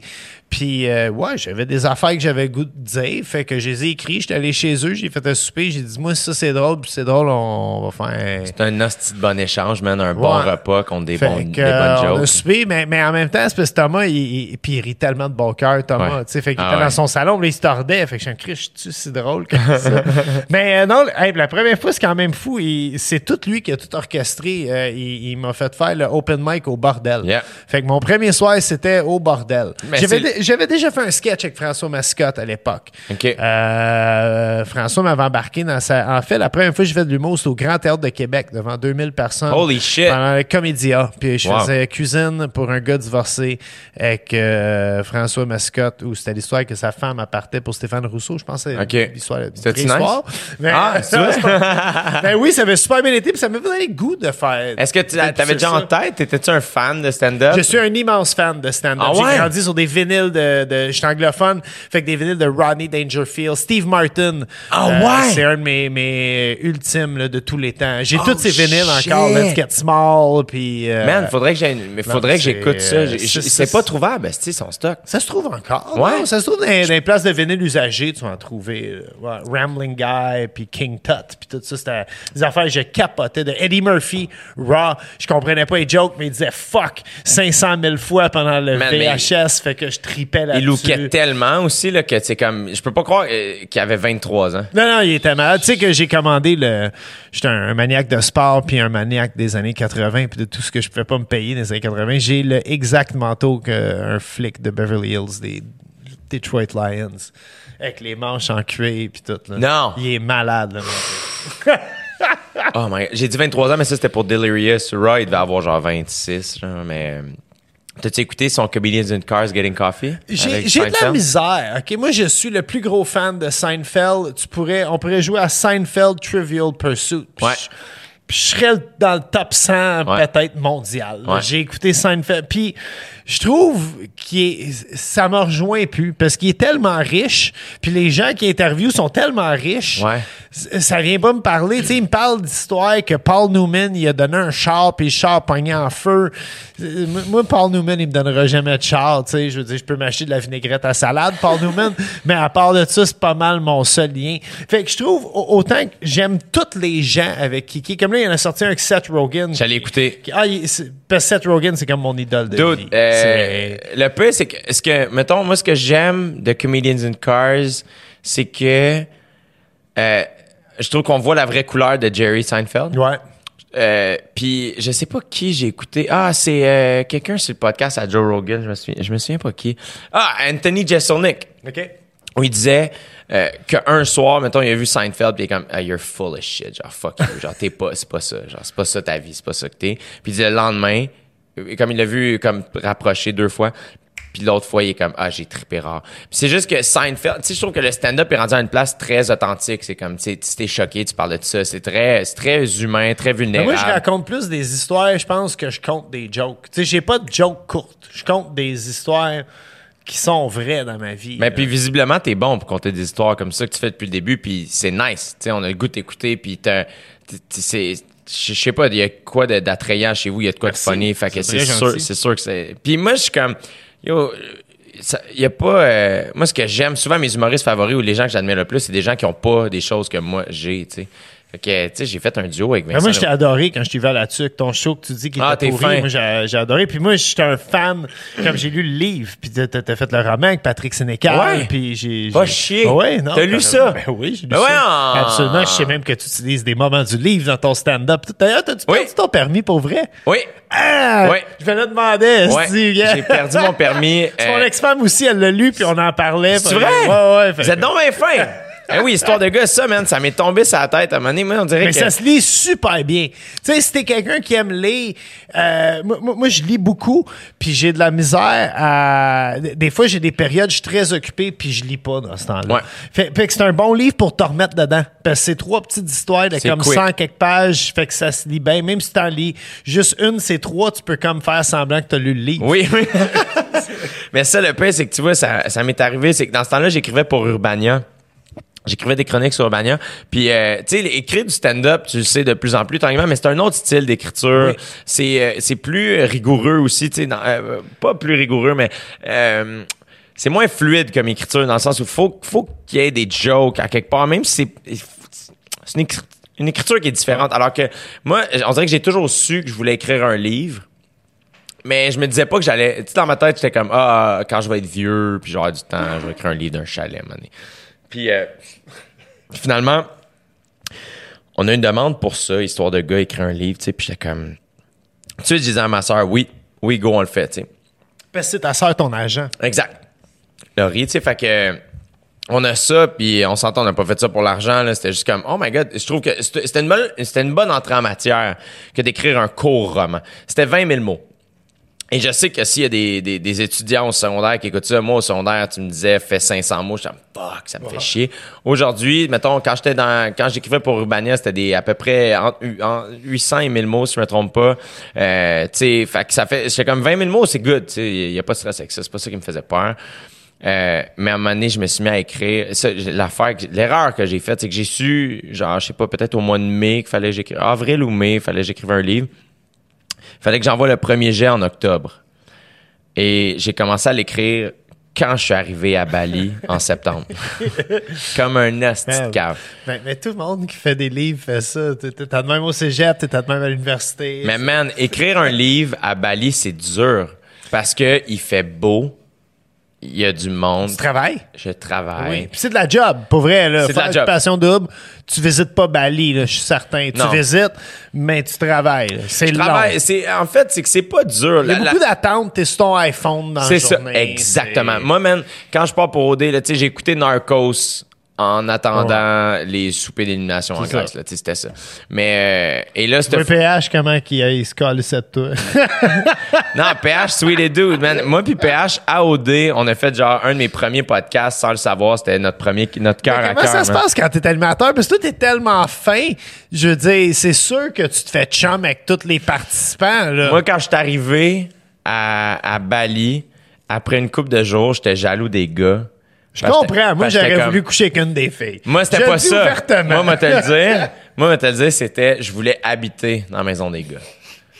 Parce que. Chacun ses priorités. hein. Non, mais c'est parce que. Euh, y a, pour vrai, là, tu mets huit gars d'une maison, pas de téléphone, Absolument. il va se passer de quoi. Yeah, il va du fun. Et du fun, il y en a eu. Puis eux, ils jouaient aux cartes, puis ils faisaient des tunes, puis ils, ils- que j'étais comme l'effet chambre de hockey, l'effet chambre de football, l'effet probablement cuisine, euh, tu sais comme il y avait de quoi de puis genre ça aurait pu être des filles, c'est juste que la, la maison des gars était particulièrement le fun, puis j'étais comme fuck, j'aurais aimé ça habiter dans la maison des gars. Après ça, je dis pas que c'est facile habiter deux mois et demi. euh, T'aurais été un bon concurrent, en plus. I guess. Être moins connu. I guess, tu sais, mais euh, je euh, je trouve que. Fait qu'il y avait ça, puis après ça, moi, je trouve que j'ai la chance d'avoir le plus beau rôle dans toute Ouais. cette patente-là parce que je suis pas filmé 24 heures sur 24, 7 jours sur 7. Je suis jamais éliminé. Je suis pas là souvent. Ouais. Euh, comme je suis. Un chèque de paye. Tout ça, ouais, exact. Qui fait en sorte. Êtes-vous payé PH pour faire ça? Non, il y a genre une. euh, il- il- On a une faible compensation. C'est ça, ok. c'est pour ça. payer notre, loyer, mettons. Parce que vous n'êtes pas UDA quand vous faites ça. Non, je pense pas qu'ils euh, qu'ils prennent des membres. T'as-tu même des points UDA quand tu fais ça? C'est ça que je me Non. demandais. OK. Mais tu sais, tu vois, puis moi, c'est, c'est là où, euh, de la manière aussi, comment. J'écoute pas euh, les émissions, Ouais, ouais. puis j'écoute pas les candidats quand je suis pas là parce que. Mais je, c'est rare qu'on s'écoute. Tu te réécoutes Je me réécoute pas fuck all. Moi, je me réécoute quand je pense que je suis mauvais. Quand Ah je fais quelque chose comme j'écouterai pas notre podcast aujourd'hui parce que c'est vraiment une conversation qui est plaisante puis je trouve que c'est le fun. T'es fin. Mais, euh, mais si je le réécoute après, des fois, je me dire, ah, j'aurais dire ça, puis ma Ouais, voix m'énerve, puis euh, j'ai pas fait attention quand j'ai fait mes A. Ouais. Mais tu vois, moi, c'est. Il y avait. Il y a ça parce que je réécoute pas mes affaires. Je réécoute mes numéros de stand-up des fois. Quand je suis comme, ah, je pense le wording de tel joke était bon ce soir-là. Ouais. J'enregistre tout d'un coup qui se passe de quoi. Mais, Mais tu vois, moi, j'écris pas de stand-up, j'enregistre, c'est tout. that's it. C'est Je vais parfait. juste enregistrer. Puis, puis je, vais, je vais écrire des petits points. Tu sais, comme. euh, parce que là, là, je suis rendu à ça. là, J'ai comme. J'ai peut-être une demi-heure de matériel d'écrit. C'est malade? Puis, euh, mais j'essaie, justement, au lieu de, de créer comme. J'ai j'ai aucun but hein, de, de faire ça. J'essaie Non? pas de voler des jobs. Non, mais de- yo, tu de- voles aucune Non, non, job. mais- Moi, c'est ça que je trouve nice, c'est que euh, le stand-up, pour moi, il n'y a pas une affaire de t'es-tu un vrai ou pas. C'est comme, Je t'es- t'es-tu monté sur scène plus qu'une fois? Tu fais ça, ça. activement? Tu trouves ça, tu sais, comme tu veux tu Je veux m'y mettre cet automne. Avec it. Thomas, il veut faire une soirée d'humour puis tout. Puis Ouais. euh, je veux vraiment en faire plus. Mais t'as-tu un, un but? Tu veux-tu faire monter un, une heure? Tu sais, tu Non, pourrais faire euh, ZooFest l'année prochaine. J'aimerais garder ma demi-heure puis qu'elle soit vraiment drôle. Puis là, j'ai comme ma base. Puis là, tu vois, ces temps-ci, puis j'ai tout fait mes jokes de demi-heure dans différents... Tu sais, je les ai toutes testés. Fait que je sais lesquels qui marchent, lesquels qui marchent moins. Fait que là, c'est d'essayer de tout raccommoder ça ensemble puis que ça soit drôle puis qu'il Faire comme vous autres, là. Tu sais, que la troisième joke, tu reviens avec la punch pour la première joke, finalement. Ouais, ça, c'est- de- ça, c'est une affaire que la, la crowd aime beaucoup, les callbacks, mais c'est pas nécessaire. Ben, t'es pas obligé de tout faire tes jokes dans le même, là, mais, mais j'en ai une, en tout cas, qui... euh, Ouais, tu travailles là-dessus. Ouais, je travaille beaucoup. Mais le callback, c'est quelque chose que je réalise que la crowd, c'est comme, oh, Oui, hey, il a vraiment, pensé. vraiment. Et mais mais tu sais, Dave Chappelle, là, comme his Ben oui. balls, they were smooth as eggs. tu sais, c'est- Ben oui, tu sais. Mais c'est là où, encore, tu sais, euh, sans toi pas obligé de le faire, tu sais, je pense. Mais, ça me- peut être super payant. Moi, ce que je trouve. En ce moment, c'est pas, pas une job. C'est ça, Tu sais, Je le fais vraiment pour le fun. Fait, c'est le fun parce que y a- y a- mes amis viennent me voir, ils m'encouragent, puis tout. Puis ils me disent T'es-tu stressé de faire ça? Puis je m'en calisse, c'est pas vrai, parce que j'ai pas d'attente. Euh, Ce que j'aime de le faire, puis une des grosses raisons que j'ai commencé à le faire, je fais beaucoup de corpo euh, en cuisine. Je fais des festivals, des démonstrations de cuisine. Je parle souvent devant les gens. Et ça, je trouve l'humour, euh, faut que tu aies l'esprit un petit peu plus aiguisé.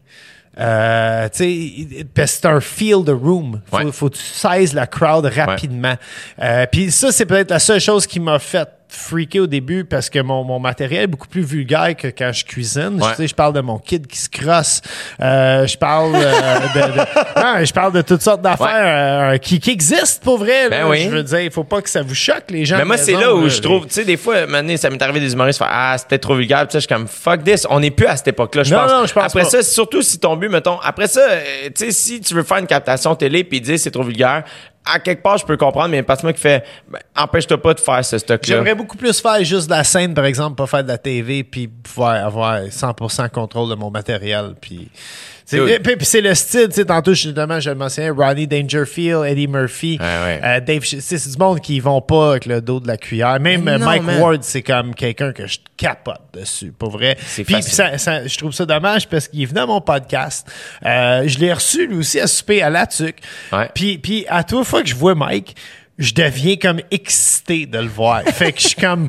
Et puis à toute fois qu'il parle, je suis comme Chris que t'es trop excité quand tu sais. Il doit trouver que je suis comme un espèce de, de cocker spaniel. Ah, là, je pense quand- pas, man. Tu sais, euh, je le connais pas beaucoup, mais le peu que je connais de lui, c'est que c'est vraiment quelqu'un de gentil. Ah, puis j'adore son humour. Tu sais, c'est vraiment quelqu'un de gentil. Puis, tu sais, moi, ce genre de gars que je on était sur le gala à Laurent Paquin cette année ensemble, puis euh, il me voir faire, hey man, c'est cool ton podcast. Je suis comme, T'as écouté, genre, comme t'es occupé. Puis, ah non, j'ai écouté deux, trois épisodes, j'ai pas tout écouté. J'ai écouté l'épisode avec mon meilleur chum, Joey. Malade. Tu sais, il a été cher- il chercher l'épisode de la personne la moins connue que j'ai reçue. Puis, euh, il est comme, man, je trouvais ça tellement cool. Puis, j'étais comme, ah, tu sais, puis c'était pas pour être fin pour moi, c'est comme, ah, c'est ça qui est, tu sais. Mais je, pense- je pense pour ça qu'on s'entend bien. tout- moi aussi, je me tiens avec mes mêmes chums du secondaire. Ouais. C'est malade. J'habite avec un de mes chums du secondaire. tu sais, Ben, c'est euh, comme n'importe quoi, tu sais, je pense que, tu sais, tantôt tu disais, je me fais sûrement plus reconnaître que toi, puis tu sais, je pense que toi aussi, c'est la même chose. Le but, tu veux faire de la télé pas pour être connu, tu veux faire de la télé parce que t'aimes ça, faire ça, puis t'aimes, t'aimes... transmettre Exactement. quelque chose aux gens. Exactement. Faire plaisir au monde. Puis, euh, je pense que moi, la, euh, tu sais, souvent les gens disent ah la chance euh, ça existe pas, tu tu sais, tu crées ta chance. Je suis comme je comprends. Moi, je trouve qu'une chance que j'ai, Il y c'est a une partie d'être à la bonne place au bon moment. il y a- oui complètement. Si j'avais parti Bob le chef aujourd'hui, je- ça pas sûr que ça marcherait Non, aussi c'est bien ça. pour moi. c'est qui le gars de 43 ans, man, qui se Ah, prend pour un ado sur le web? Ça, ça serait pas écœurant. Mais tu sais, moi, je trouve la chance que j'ai, c'est que je suis bien entouré. Ouais. Tu sais. Puis ça, c'est un gold parce que quand tu te mets à gérer euh, c'est justement une petite célébrité, euh, de l'argent, peu importe, à un moment donné, c'est comme ah ta base reste la même. Tu sais quand je Pis c'est tough que ça te monte pas la tête. C'est, moi, moi j'ai trouvé ça dur, pour vrai. Là. Au début, là, comme. Tu sais, à cette heure, je suis bien plus grandé, puis ça m'impressionne plus. Mais je veux dire, au, au début, tu te fais reconnaître dans le métro, puis tout. Moi, Ouais. je prends encore le métro, tu sais, puis c'est. À, à cette heure, je m'en fous même. Je jase avec le monde, man. Non, tu me dis que tu mets du bacon dans ta rangée de milieu de ta lasagne. Ça me fait plaisir, pour vrai. Ouais. Mais euh, pendant un bout, ça m'impressionnait beaucoup que le monde me reconnaissait, puis Ouais. que les filles te reconnaissent. Ouais. c'est, c'est dur de rester groundé avec ça. Je pense que j'ai eu une petite époque que j'étais, j'étais à tête stupide, mais en vieillissant, tu sais, ça, ça revient. Tu t'habitues. Ouais, ben je- I guess que tout le monde le gère autre- di- différemment, tu sais. Mais c'est sûr, la journée où tu tripes sur le fait que les gens te reconnaissent, là, c'est comme oh c'est pas bon signe. Non, ça, c'est pas bon. C'est ça, c'est ça. Faut que, tu, faut que tu sois fin avec le monde. That's it. Exact. Mais, mais c'est ça. Et Je trouve ça cool. Euh, Mais ton stand-up, mettons, tu voudrais-tu, euh, tu voudrais-tu justement euh, monter un show euh, sans faire une tournée, mais moi dans ma tête, c'est que tu pourrais faire une résidence, à- tu tu pourrais faire ZooFest l'année pourrais prochaine. ouvrir pour quelqu'un. Ah, mais ça, tu- j'aimerais ça faire ça. Ouais? Je dirais pas être le front man.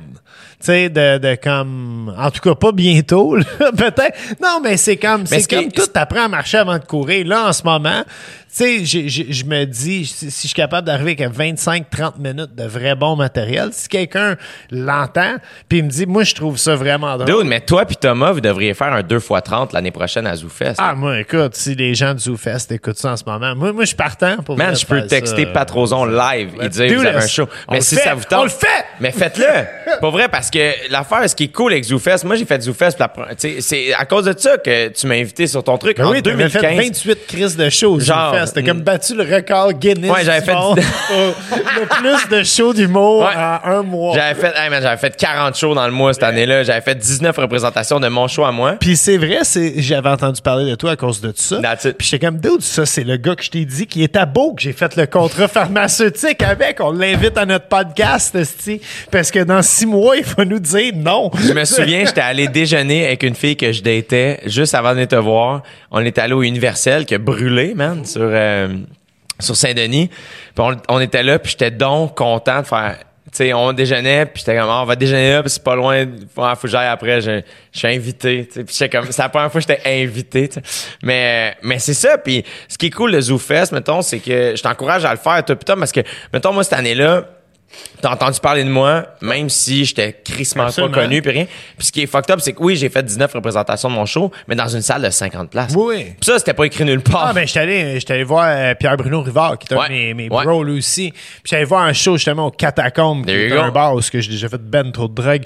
Puis, euh, mais, mais tu sais, je trouve ça malade, là, tu sais, de le voir là, trois soirs de temps, Yes. dans comme 60, 70 Yo, personnes. puis les catacombes, c'est une hostie de nice salle. C'est vraiment cool, C'est vraiment cool. Ouais, monde- Mais je pense que toi puis Thomas Levac, qui fait un 2 x 30, il y a quelque chose là que tu fais. OK, attends, Bob le chef puis Thomas Levac. Tu vas en avoir ton argent. C'est sûr. C'est sûr. Puis c'est sûr que ZooFest embarque. Au pire, on te donne des canapés à la fin. Dude, man, pour vrai, faites-le, ce serait great. Puis c'est que, ce qui est le fun, mettons, c'est que, tu sais, quand tu dis, ah, j'ai pas de but avec ça, puis ce qui fait que le fait de pas avoir de pression, c'est le fun, des fois, de faire, ah, ben, je vais peut-être compter des affaires que j'oserais pas compter, tu sais. Après ça, ce qui est vraiment cool, je trouve, d'avoir un, un but, c'est que t'es comme, OK, ben là, mettons, en juillet 2020, faut que ma demi-heure soit vraiment bonne. Ah, OK. Yeah. Puis tu vois, moi, je l'ai vu et, et avec mes années où j'ai fait ZooFest, tu sais, j'ai fait trois ans, une heure à ZooFest. Ça faisait en sorte que je rentrais en septembre, mettons, d'un bar. Puis là, j'étais comme, OK, faudrait que d'ici Noël, j'aille presque une demi-heure. Puis là, ben, si j'avais ça, j'étais content, tu sais. Puis là, ben, après ça, ça faisait que de janvier à juin, j'étais comme, OK, ben, on- une autre demi-heure, puis on peaufine, puis souvent... C'était great, tu sais. Fait que le fait de, de tout ça, tu sais, que t'as comme des petits steps, puis... euh, puis ça fait en sorte qu'à un moment donné, il y a comme l'instinct de survie qui embarque. Tu sais, moi, pour mon gala, juste pour rire, là, le, tu sais, juin puis juillet, là, tu sais, mon gala, c'était le 20 juillet. Juin puis juillet, j'ai joué presque tous les jours, plus qu'une fois par soir, qui fait en sorte que le number money a pris des coches que je pensais même pas qu'il allait prendre. En même temps, ça doit être tough. Parce que, moi, moi, je fais ça comme une fois par mois et demi, mettons. Mm-hmm. Tu sais, comme là, l'été, c'est pas ma job, là. J'en ai rien à foutre de l'humour, j'en fais pas pantoute, man. Non, mais c'est les gars-là, puis tout. Puis je sais qu'il n'y a, pas- il y a pas tant de soirées, les gens vont moins les bars aussi. Ouais. Je veux dire, j'ai pas le goût de faire mon numéro devant trois personnes. Ouais. Même si je vais, euh, je fais toutes des, des, des, des, des, des soirées des amis, comme je suis allé à Pascal Cameron, Ouais, qui est un humoriste que j'adore. Il est fucking sweet, Pascal. Vraiment un, un top gars. Allé au Benelux, justement, à Verdun, faire sa soirée. Ouais, sweet dude. Euh, c'est là d'ailleurs j'ai rencontré David Bocage. Dude. Euh, très cool gars, pour vrai. Dave Bocage, il qui est un, ah man, c'est un de mes êtres humains préférés au monde. Ouais. Mais toi, t'étais dans une sale cohorte de la. L'école de l'humour. Ouais. On le savait, mais on le savait pas aussi. Ce j'ai réalisé, mettons, tu sais, 2013, nous autres, c'est justement, c'était Kat Levac, euh, Sam Breton, Dave Bocage, Mehdi Boussaïdan, euh, Jesse Shea. Tellement tout du bon monde, en plus. Yeah, exact. Puis ce que j'ai réalisé, mettons, avec le temps, parce que là, beaucoup de gens nous disaient ça, Chris, vous étiez une hostie de cohorte, ça. Puis ce que j'ai euh, ce que, ce que j'ai réalisé aussi quand j'étais là, c'est que on était une cohorte qui voulait crissement faire des shows. On Ouais. voulait être drôle. Ouais. Comme après ça, il y avait du monde plus fort que d'autres, du monde qui travaillait plus fort que d'autres, mais je sais que, mettons, on voulait vraiment faire des shows pour faire de la drôlerie. Je vais le plugger parce que moi, je l'aime. Dans votre cohorte, vous, je pense que vous aviez Billy Karaoke. Oui, Kevin Montreuil, man. yeah. Kevin C'est un Montreuil. bon Jack, pas vrai, là? Sweet un- dude. Absolument. Il est venu à mon podcast, puis il était en Billy Karaoke. Pendant trois heures? Il a tenu le personnage Ah, pendant trois heures et à cause de ça, je lui, je lui lève chapeau. Même moi, j'étais épuisé à la fin. Puis, puis je recevais un, un pâtissier, je pense c'est, je veux pas dire son nom, parce que je vais me tromper, je pense que c'était Gab La Force, si je me trompe pas. Je sais que c'est un conducteur de très belle Datsun des années 70. Oh. Et, et lui, il n'avait aucune idée c'était qui, Billy Montreuil. Et, et le gars, il est arrivé en retard en plus au show, puis il est rentré en chantant une tune de Bon Jovi. C'est Puis- comme il suait de la bière de la veille, puis il avait un vieux côte de cuir, puis même moi, j'étais comme, il va-tu faire ça pendant trois heures? Oh, c'est comme c'est en direct le show, fait que t'as pas le. Faut que tu l'endures, tu sais. Ouais. t'as- Puis- mais j'ai ouais, respect pour vrai, là. C'est un, un drôle de personnage. Ouais, ouais, mais un gars, euh, aucune once de méchanceté. euh, Non, Kevin. vraiment pas, un, vraiment un pas. gars très, très, très gentil. Mais je pense pas que tu peux avoir de la méchanceté puis être en humour. C'est fucké, ça. Peut-être. Moi, moi là, pas vrai, puis, puis le monde, je- le monde comme dans ma belle famille ou ma famille, tu sais, t'as-tu déjà travaillé avec un trou de cul? Puis je je pense que tout le monde, moi, j'ai travaillé avec dans l'UDA. Je me suis tout le temps senti très à l'aise avec, puis je me suis jamais... Tout le monde était fin avec moi. Je sais pas pour toi comment ça s'est passé, mais j'ai Euh, jamais rencontré quelqu'un de, de bizarre. Puis tu sais, j'ai travaillé avec Eric Salvaille, puis le monde qui a été dans des... Non, mais le monde qui a été dans des scandales, puis des trucs de même. Puis même Eric, je veux dire, il était gentil avec moi, Eric. Je pense que toi, est-ce que ta force. Je sais pas si c'est tabou ce que je viens de dire. Pas du tout. Euh, non, mais man, chacun son opinion. Après ça, c'est pas parce que, tu sais, comme. Ah, hey, ce qu'il a fait, c'est, une toute autre affaire. C'est sais, euh, mais, mais avec moi, tout le monde a été cool. Je dis, j'ai rencontré Michel je- Richard, qui est pas facile à travailler avec. Puis avec moi, elle était comme, il est flyé, le cuisinier avec la casquette. puis mais c'est là où je pense que toi, ce qui arrive, c'est que t'es tellement real. Merci. Mais c'est vrai. What you see is what you get. Que je te croise d'un resto à 3 h du matin, que je te croise à 6 h 30 sur un plateau, que je te- peu importe l'heure et l'endroit où on te croise, on croise la même personne tout le temps. Ça, c'est vrai. qui fait en Absolument. sorte que euh, les gens qui sont fake peuvent pas dialoguer avec toi. Je viens du milieu du skateboard. Si t'es un poseur, on te, on te détecte. There de you go. Si loin, c'est, c'est fou. Fait que probablement que toi, ton va- tu sais, t'es- tu forces les gens à être sincères avec toi. Ah, mon Dieu. Ben, Je pense. Je prends ça comme un, un vrai compliment. Vraiment. Parce que je pense aussi qu'il y a vraiment beaucoup de monde très, très nice dans notre milieu. Ouais. Euh, et j'inclus là-dedans, évidemment, le monde de prod. Tu sais, moi, souvent, mes personnes préférées, ça va être les techs, là, tu sais. Euh, Ah, tellement, il faut s'occuper des techs. Hey, à OD, là, Rich, puis euh, la motte, là, quand qu'on, les soupers d'élimination, là, y a- y- tu sais, les maisons, c'est toujours des, des caméras robotisées qui sont euh, l'idée par des boys qui sont tout aussi sick, là, tu sais, des, des, euh, tous les gars sont fucking nice, là. Euh, mais il y a deux euh, caméramans qui rentrent dans la maison pour les soupers d'élimination, euh, Rich puis la motte. On dirait un duo comique d'un film. Ouais. deux mauvais policiers là, qui sont pas bons là, puis euh, vraiment, euh, tu sais, un, un, un dude un peu plus grand, un long pinch de beard grise, une, petite bedaine, mais comme pas d'autres à Bali là, il y avait jamais de chandail. Il y a pas un poil sur le chest. Son chest est du cuir. Et il y a toujours une serviette ici, un costume de bain, nu-pied, puis avec une caméra sur l'épaule. Il a l'air d'un vacancier qui a fait « M'a vous aider, m'a pogné ça », tu sais. Rich, c'est le genre de gars que quand je fais une take, il rit. On cam, c'est comme, on prend le son, Rich. Comme il rit. Ça, c'est le fun des caméramans qui sont tellement à l'aise qu'ils se crissent de tout. Il s'en hein? Ah ouais. Mais c'est des hosties de bons DOP absolument. Deux hosties de bons. Fait que dans les soupers, j'ai comme mes deux alliés back là, que je suis comme, y a quelque chose de rassurant de les avoir. Bref. C'est, c'est vrai, puis je, veux- je veux pas aller cliché parce qu'on l'entend souvent, mais comme le cinéma, euh, la TV au Québec, on fait des miracles avec des hosties. C'est incroyable.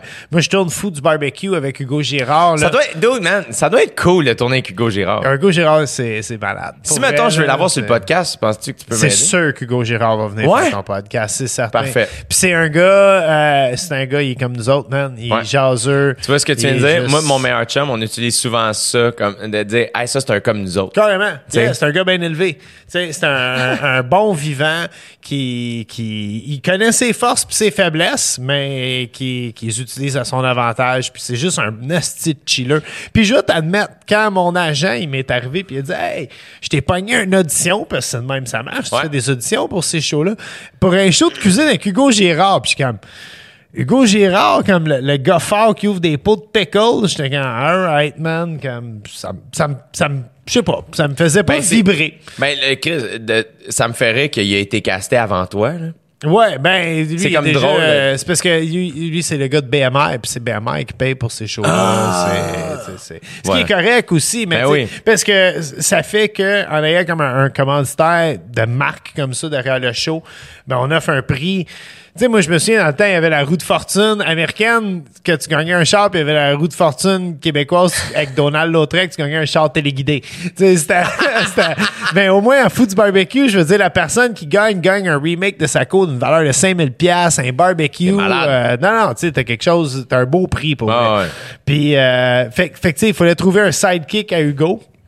Puis, je me souviens, je suis comme, whatever. Puis, la seconde, je l'ai rencontré, Asti que ça a connecté. Ouais. Comme, on a comme oublié qu'il y avait des caméras, on a jasé, comme toi puis moi, comme bien plus longtemps qu'on devrait jaser. mais, mais tu sais, c'est ça. Puis le show, il y a un, un minimum de scripté, mais le réalisateur euh, Félix Trépanier, qui est absolument génial à travailler avec, nous laisse aller, puis il nous laisse faire nos cabochons. Puis rendu à saison 2, puis il va y avoir une saison 3, on se prépare Yes! à tourner dans pas long. On est bien excités. Ouais, ouais. Puis, puis comme là, on est, on est vraiment les Laurel et Hardy du barbecue. on- on aime, on aime rire ensemble avec le concurrent de toute la situation qui se passe, mais euh, assez malade de travailler avec lui. Puis c'est, c'est tout, c'est une petite pièce d'homme. Ça n'a aucun bon sens. Il est exactement de la même grandeur que moi. On fait tous les deux 6 et 3, on est grands les deux. Ouais.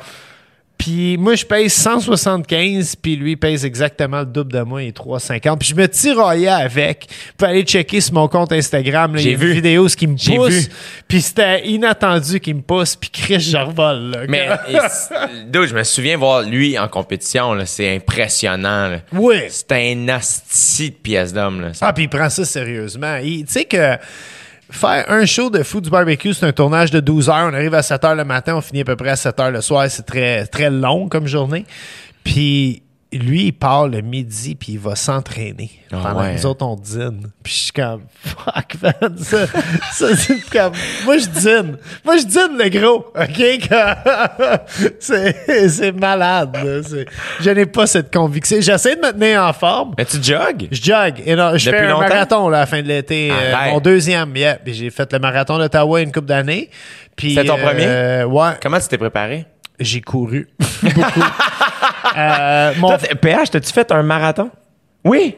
Aussi? De quel t'as fait? J'ai fait le marathon de Québec l'année passée. OK. ok. C'était ton premier? C'était la première fois que je prenais part à une course euh, officielle. Va chier. Ouais. Moi T'as commencé avec un marathon. Moi aussi, j'ai commencé avec un marathon. Ouais, ouais, les 42 boys. km. Je suis le seul qui a pas couru un Combien, marathon. combien t'as fait? Euh, 4 heures, 4 minutes. Je voulais tellement le faire en dessous de 4 heures. Puis, euh, Ah, mais c'est quick quand même, non? mais, euh, À 6 et 3, c'est vite. Là. Hein? À 6 et 3 pour quelqu'un qui. Moi, j'étais pas, content, euh, j'étais content. Puis en fait, mon frère, c'est un vrai marathonnier. Mon frère, qui a 12 ans de plus que moi, a couru une douzaine de marathons, là, vraiment Wow. euh, un peu partout.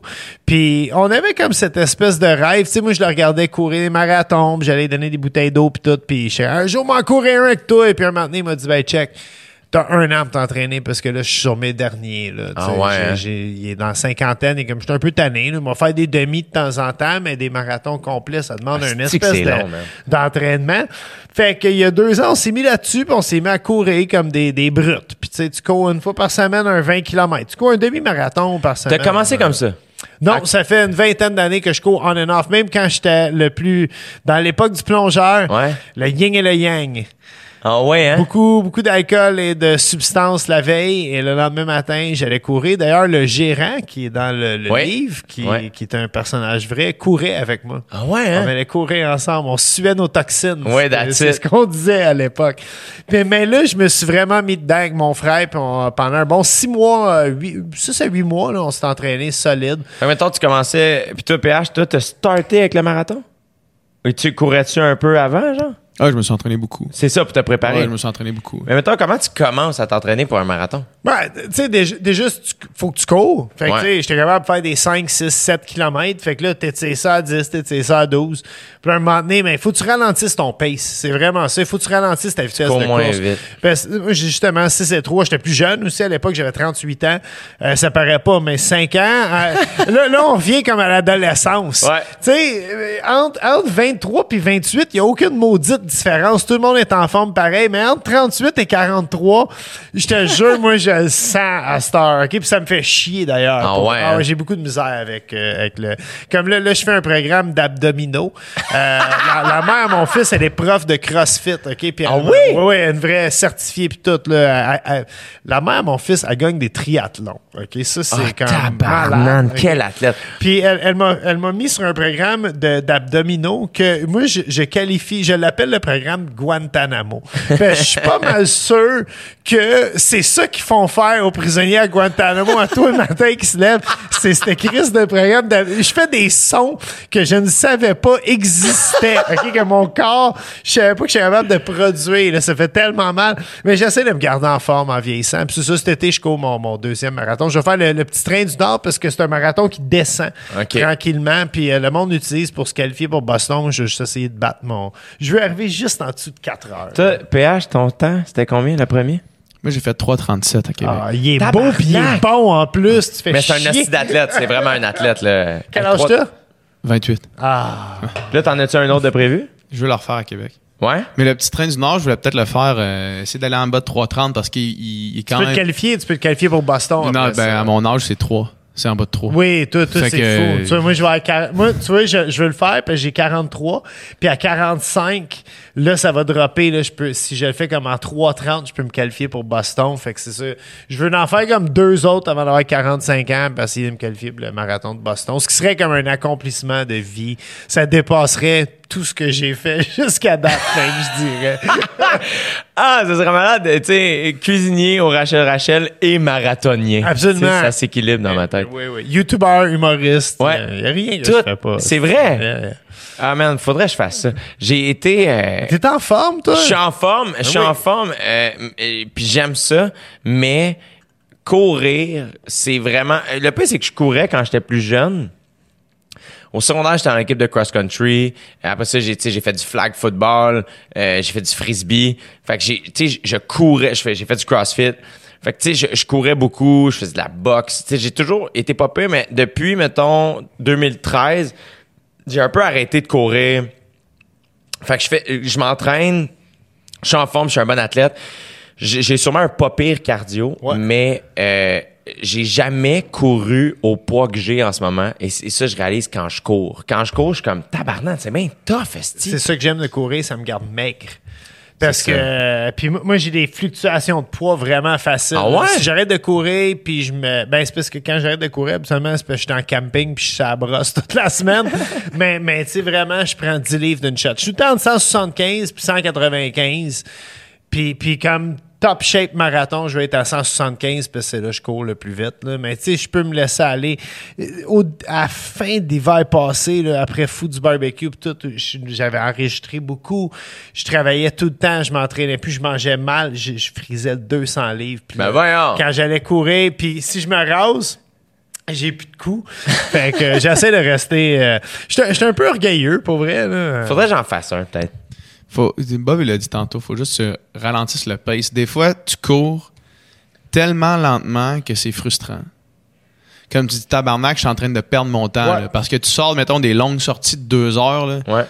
c'en est frustrant tellement qu'il faut que tu ailles lentement pour être capable de le faire. là. Quand tu fais le marathon, en plus, au début, puis je me souviens, mon frère, il me disait ralenti, ralenti, parce que lui, il avait de l'expérience, puis c'était mon premier. Puis il me disait ralenti, tu vas voir, il dit tout le monde qui nous dépasse, là. Rendu au 38e kilomètre, là, on va y dépasser. Je te jure. Puis, Ah ouais, hein? puis on a couru côte à côte. Mon frère est plus vieux que moi, puis il me l'avait dit. Il dit, moi, j'ai pas ton pace. Je vais être plus lent que toi. Puis on a couru 30 km côte à côte. Puis rendu au 30e kilomètre, là, j'étais comme, OK, là, puis c'était fou, parce que je me suis tellement ralenti que j'ai regardé mon frère, j'ai dit, OK, comment, là, comme, je viens de courir 30 km, je ne suis pas tellement Ah ouais, que je hein? cours pas vite, comme, Ah ouais, let's go, on clenche. Puis me disait, Non, moi, je garde mon pace, comme, vas-y. Puis là, là, je me sentais mal. C'était comme, je regardais mon frère de plus en plus derrière moi, puis il me faisait signe du bras, continue, Go, go, continue, tu sais.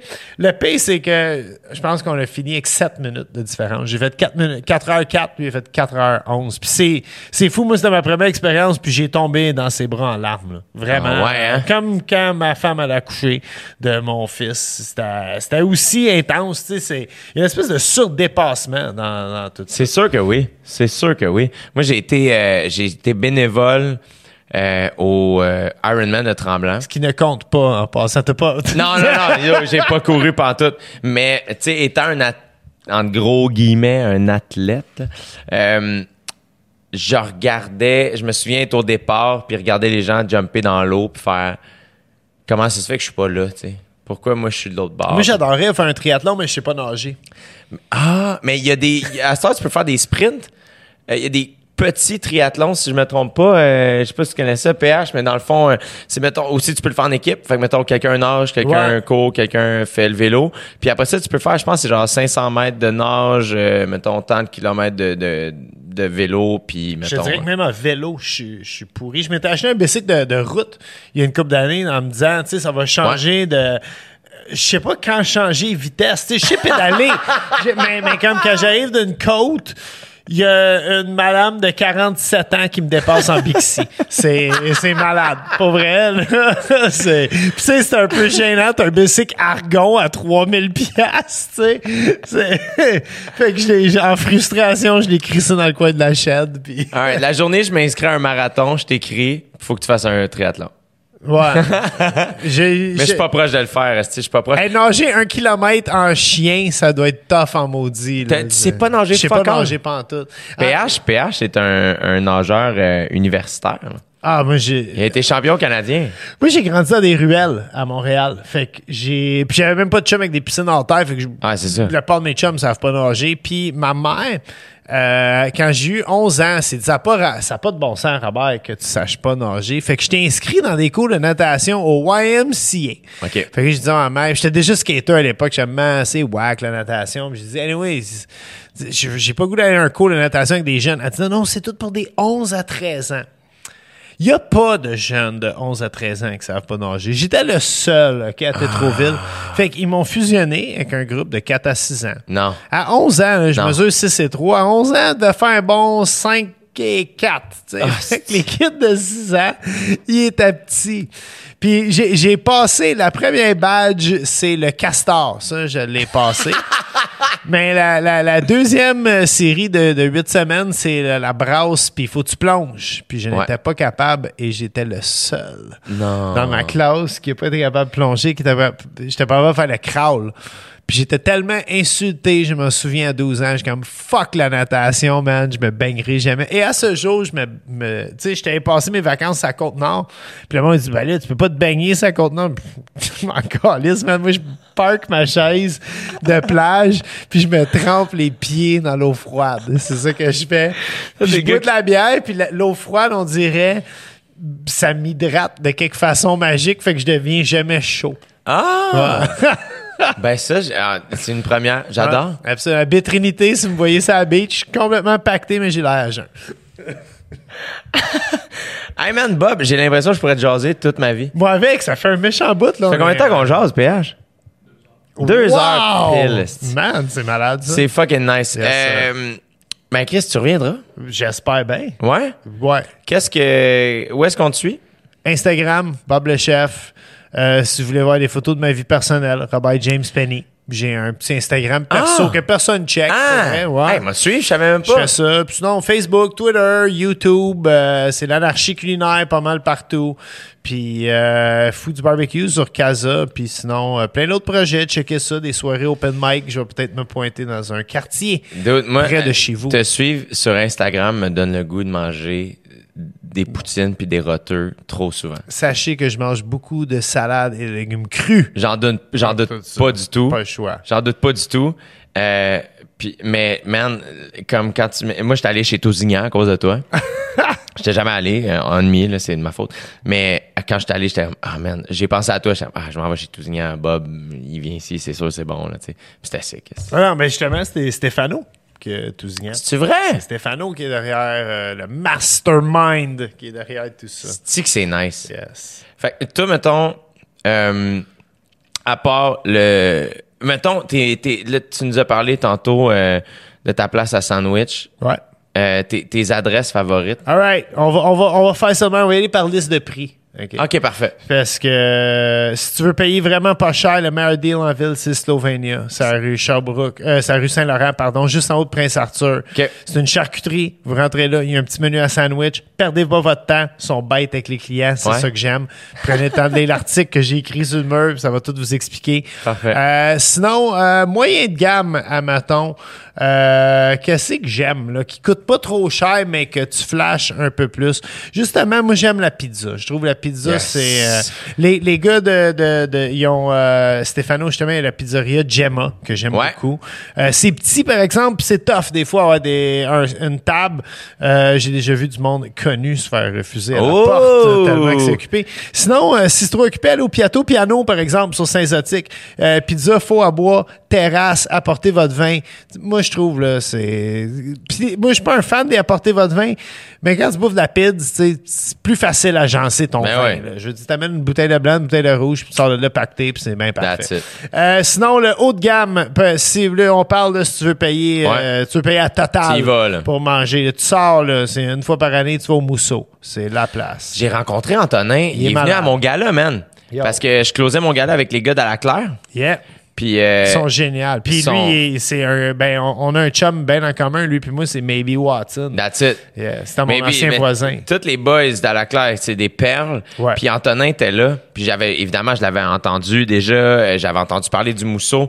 Puis je peux pas croire, je je- encore jamais allé. Ah, man, il- tu, tu te dois d'y aller.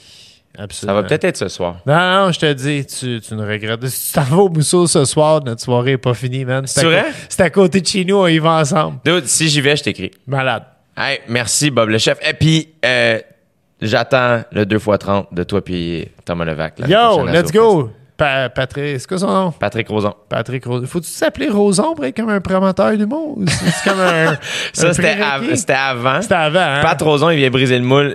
Lui, c'est pas parce qu'il s'appelle Roson qui est un producteur d'humour, c'est parce qu'il est fucking nice. Malade. Yeah. J'espère te rencontrer, Pat. C'est sûr que oui, je vais y écrire. yes. Cheers, man. Hey, merci mille fois. Merci à toi, Bob. Yo.